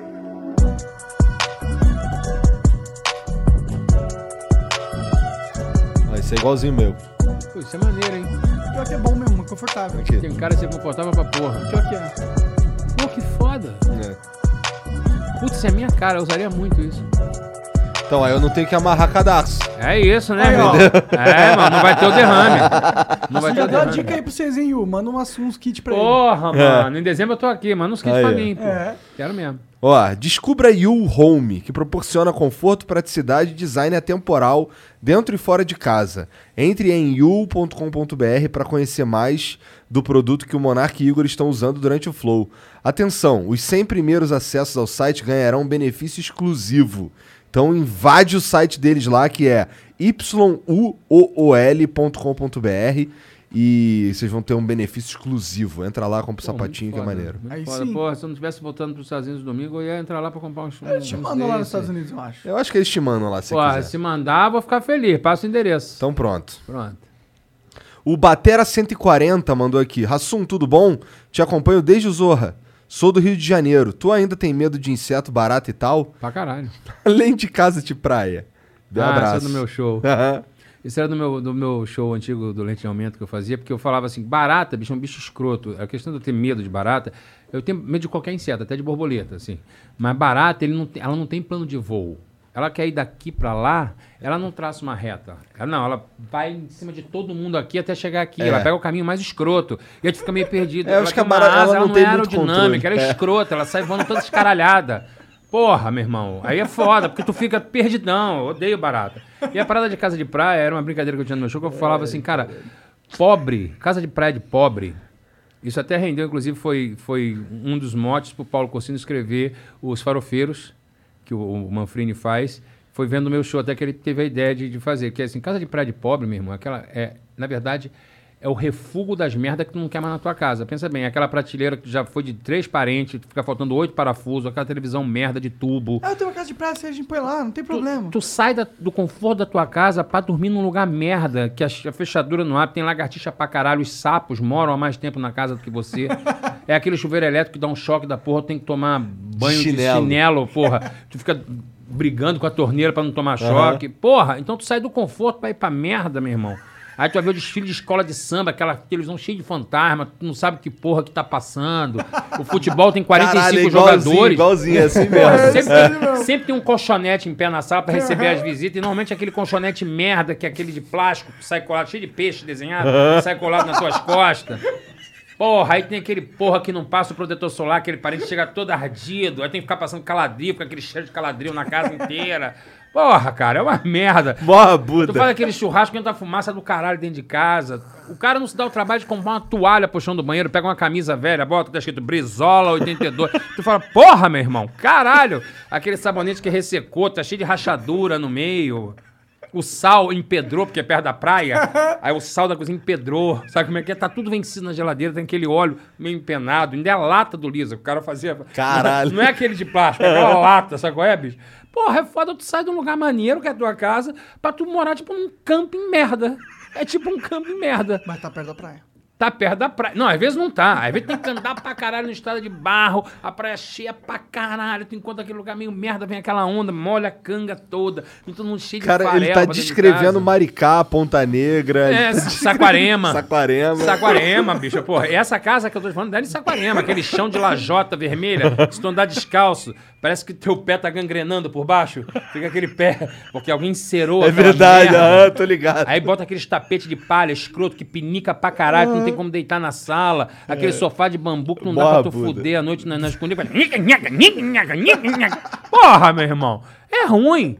É ruim, bora. Vai pra uma pousada, caralho. É muito melhor, né? Porra, não Isso tem nem mais barato. a raba, meu irmão. É aquele vaso que é aquela bombinha que tu dá, tu dá aquela cagada puxa boa. assim. Ó, aí tem que esperar, porque fica às vezes aquele... Sabe a cabeça da tartaruga pra dar aquela olhada assim, ó. Aí tu tem que esperar encher de novo. Tu fica... Aí tu desiste, pega aquele balde, que às vezes o cara já deixa o balde ali, ó, no banheiro, pra tu ligar o chuveiro, encher o balde, fica aquela... Porra, meu irmão, é ruim pra caralho. E aí, quando, isso, quando não tem gente pra caralho, que foi todo mundo pra Porra, meu irmão. E tu, porra, e o banheiro é na sala? tu tá dando aquela cagada barulhenta, tu fica meio envergonhado, tu fica se travando. Porra! Porque tu dá aquele. Aquela paletada bonita, que se botar uma paleta, toca até o brasileirinho. Porra, tu não pode dar aquela cagada pelado. Porque cagar pelado é a coisa mais bonita do mundo. É bom, cagada. é bom. Epa, porra! Eita! Ih, Agarra na cortina do box. Aliás, é casa de pobre. É, de- de- é- é aquela cortina que molha o banheiro, tu tem com um rodo, já tem um rodo É. no box. A cortina é uma Tu vai tipo, caralho. É, exatamente. Aquela cortina merda, escrota, faltando uns quatro elos. É. Pendurar. É, Sempre, é. Que cola quando você quer sair do bagulho, é, É uma, uma merda. merda. Cola tudo em você, total. E aí, às vezes, teu amigo empresta a casa de praia dele s- e com a chave, o- o- oxidou o miolo da fechadura e só ele consegue abrir porque tem um jeitinho. É, tem porque a a parada tá técnica. oxidada. Então tem que ter um. Às vezes tu chega na casa do gato e não consegue entrar, tem quase que entrar pela janela. E o cara fala assim: não, ó, dá uma lambida na chave, bota, puxa pra cima, puxa Dois pra baixo, não bota inteira. Porra, tem aquele sapo que tá na sala, à noite tá jogando buraco, tá aquele sapo na sala assim. E não há coisa que você faça que o sapo saia dali, porque o sapo ele tá mais tempo na casa casa que do você. cara, eu falo, brother, quem do são sapo." vocês? Vão tomar no cu, sai vocês. Tem barato, tem lagartixa, ventilador de teto com a poeira do caralho, liga aquele primo teu que tem uma bronquite, morre. Em dois minutos, o garoto, ah, leva o garoto aerolinha, a porra toda. É uma cagada, brother. É uma cagada. Caralho, É uma cagada. exatamente Tem ninho de isso. marimbondo. Pior que é total isso que acontece com todo mundo. Todo mundo. Tem um ninho de marimbondo escroto que nasceu no canto. Aham, aí fica todo com medo. Aí tem aquele priminho merda que joga uma pedra forte, vem os marimbondos todos. Sempre tem um parente escroto pra te fuder. Tem, aí tem uma briga, aí o outro, a, a prima briga, aí não tem aquele time da briga na frente dos outros, sabe aquele pessoal que não respeita? Sai na porrada fica com aquela cara de cu meio constrangido. Caralho, os caras estão Porra, discutindo essa briga aqui na frente, uma situação merda do caralho. Porque parente, meu irmão, é igual peixe, né? Três dias começa a feder se deixar do lado de fora. Visita é assim, três dias já começa assim, porra, o cara era maneiro pra caralho, tô achando ele um Pô, escroto. chatão esse cara. Chato pra caralho, porra. O cara reclama do barulho da televisão. O cara assim, porra, dá pra, dá pra vocês falarem mais baixo aí? Na tua casa. Fala, não, não dá não, irmão, toma no cu. Vai pro hotel, filha da puta, não fode. Porra! Os caras vão pra tua casa e, porra, dá aquela mijada, deixa. Dá- Porra! aquele Eu conheço pingão, os cara. Aquele pingão amarelo conheço. que resseca, tu já fica putaço, né, mano? Esse cara é foda. E cara que come, vai na tua casa, come, larga o prato, assim, tá na tua casa, larga o prato lá assim em cima da, da pia. E foda-se. E foda-se. Você que vai lavar essa Aí porra. fala assim, caraca, tá cheio de louça aqui. O cara fala, pô, pode crer, esqueci, mas amanhã. amanhã não chega nem fudendo, né? Nem fudendo, é foda. Amanhã é só depois que saiu todo É mundo. isso. O Acriano mandou aqui. Seria o Adam Sandler um ração americano ou vice-versa? Pode crer, pior que eu pensei nessa comparação também. Foi muito falado isso na época do filme. Tudo Porque bem no eles Natal enchem o que saco vem? Do, do Adam Sandler, porque eles falam, não, os filmes de você é muito popular, é, É. muito raso, não sei o quê. Eu imagino que. Pra caralho. Pra caralho, é o que eu mais escuto. E, e na época que lançou o filme do Natal, por ele ter sido um cara que a- a- foi um grande sucesso da comédia na Netflix é, americana, e eu ter feito o grande sucesso que eu fiz aqui, a comparação foi que o, é, o- Leandro Hassum é o Adam Sandler brasileiro. Eu fiquei super feliz, super Eu- eu honrado, porque acho eu acho ele foda. foda, eu também acho. Inclusive porque ele é um showrunner, né? Ele produz os filmes dele, ele cria e tudo mais. É mais ou menos o que eu gosto de fazer também, de participar do processo inteiro, de estar é, ligado em tudo. E o Adam Sandler é assim, se isso é ser o Adam Sandler, ok. Só queria o mesmo salário, porque ele dá de presente pros amigos Maserati. Eu queria pelo menos ser amigo dele. Ele dá Pois é. Grown Ups, ele chama um puta do elenco, ele é um cara mega bem influenci- influente, assim, né? Ele chama pessoas pra fazer participação merda, tipo Jim Carrey, tipo Steven Carell. A galera ama ele, vai lá e faz o filme do cara. E aí ele fala assim, cara, não tenho cachê pra pagar o, o Jim Carrey, ele vai dar um Maserati de presente. Pô, obrigado por ter vindo aí, um Maserati. Pô, vocês me deram um hambúrguer, pensa bem. Aí- Não estamos no nível Adam Sandler. Eu queria fazer uma ponta no filme dele pra ele me dar um Maserati e ir embora. Podia ser ele me dando uma dedada. Eu falei, obrigado, Maserati, ok, vou embora. Bom, ele, o Acriano continua aqui. O Tudo Bem no Natal que vem é muito foda, lembra um pouco clique, pois faz chorar e rir ao mesmo tempo. É, muita gente comparou o Clique também, foi uma das referências do, do Paulo Cursino, assim como o Dia da Marmota também, assim como outros filmes também remetem a essa coisa aqui do, de voltar no tempo, de voltar no tempo. E o filme do Natal, além de ser um filme que eu tenho um carinho muito grande, é, eu acho que ele veio no Natal certo, com uma mensagem para o Natal certo. Foi agora no Natal de 2020, em que a gente estava vivendo, né, coisa que a gente ainda está vivendo, né, da pandemia, que ainda não acabou, mas em que a gente começou a valorizar a vida, né? Valorizar o perto da gente e, de se cuidar, de, de prestar atenção na tua família. Quando eu até falei lá atrás que eu estava falando assim, tem oportunidades que a gente perde por morar fora, mas são outras oportunidades que a gente ganha de estar perto, de viver a minha vida, de viver o meu trabalho, viver, viver do que eu trabalhei para conquistar. Que quando eu estava aqui, eu não conseguia, porque você vai emendando um trabalho no outro, daqui a pouco você vê que você não entrou na tua piscina, que você não fez um churrasco na tua churrasqueira. Não ficou com suas filhas, com a Não ficou com a minha filha. não fiquei com a minha mulher e tudo mais. Então, parabéns. Desculpa, gente, eu nunca mais trago o Bruno. Tá quebrando a porra toda aqui. Caiu tudo na cabeça Derrubou a dele. merda toda. Deu uma cochilada aí, irmão? Cochilou, filha da puta? Felizmente não caiu o troféu na cabeça Porra, dele. esse cara... Não, o problema era quebrar o troféu na cabeça dele, que se foda. Agora, o pro- troféu é sacanagem, porra. Mas eu acho que é isso, assim. Eu acho que o filme do Natal é, mexeu muito com as pessoas também. Não desmerecendo o filme, que eu acho que o filme é lindo, o filme tem uma história linda, é, fala do Natal nosso, um Natal brasileiro mesmo. Mas acho que veio num momento que é pra gente prestar atenção no, no próximo, prestar atenção do lado, na- nas amizades, nas relações. E, e acho que foi muito importante por isso. E obrigado pelo elogio, querido. Obrigado. Rassum, cara, é uma pena que você tem que pegar esse voo aí. Oh, querido, imagina. Mas, é. porra, muito obrigado pela moral, muito obrigado pelo papo. É, porque tem, um- tem um chatão aí que fica falando que eu termino o flow. Tem, então, verdade. é porque o cara tem que pegar um voo. Sim, pô. Então, então Não, não, não, tá certo, não é culpa minha. Não, não bota pra minha culpa também, não. Toma no cu, pô. Não, Calcutá, é Calcutá, pô. Calcutá, é. Calcutá tirou do dele, você não me Calcutá. A primeira coisa que eu vi foi tirar do meu, agora Calcutá. Calcutá. Não, é o Rassum, entendeu? Rassum, ele tem que é Ah. compromissado, cara. Cara, é isso Tá no cu do Rassum. Bota no do Rassum e tá tudo certo. Não, mas, mas, guardar isso Mas obrigado, amanhã mesmo. cara. Foi muito foda. Foi, muito foda. Cara, eu muito quero foda. agradecer demais a vocês, dizer que o seguinte, é, já era fã do Flow, é, não me imaginava sentando aqui com vocês, eu falei assim, ah, esses caras não vão nunca querer conversar comigo. Ah, eu não imaginava. Não, ah, juro, juro que eu não imaginava, juro que eu não imaginava que vocês fossem me convidar. E aí, poxa, quando eu, eu não tinha assistido o do, do Dedé Santana, e aí eu recebi uma galera me mandando, olha só o que, que o Dedé falou, olha o que o Dedé falou de você. Cara, é, chorei pra caramba, porque a gente tá no momento, eu, tô no- eu sou um cara chorão demais. É um momento muito sensível é, que a gente está vivendo, né? Que as emoções com a flor da pele. E a gente questiona tanta coisa na vida. E eu vi isso de um grande ídolo meu. Eu queria deixar aqui já o elogio que ele fez pra mim, eu queria fazer pra ele. Dedé, saiba que se um dia você fizerem uma biografia da sua vida, seria uma honra pra mim interpretar você. Saiba que você é meu ídolo, que eu fiquei muito feliz e que você ajudou muito em momentos muito difíceis da minha infância com o teu humor. E agora, nesse momento maduro, que a gente às vezes está precisando ouvir uma palavra de carinho, ouvir isso de um ídolo nosso é muito importante. E muito obrigado a vocês por estar dando essa oportunidade, por estarem com um programa tão bacana que flow, que tem um flow muito gostoso. Isso é que é legal. Pô, obrigado, cara. Sucesso demais para vocês. Vocês aí que estão assistindo, obrigado pela moral também.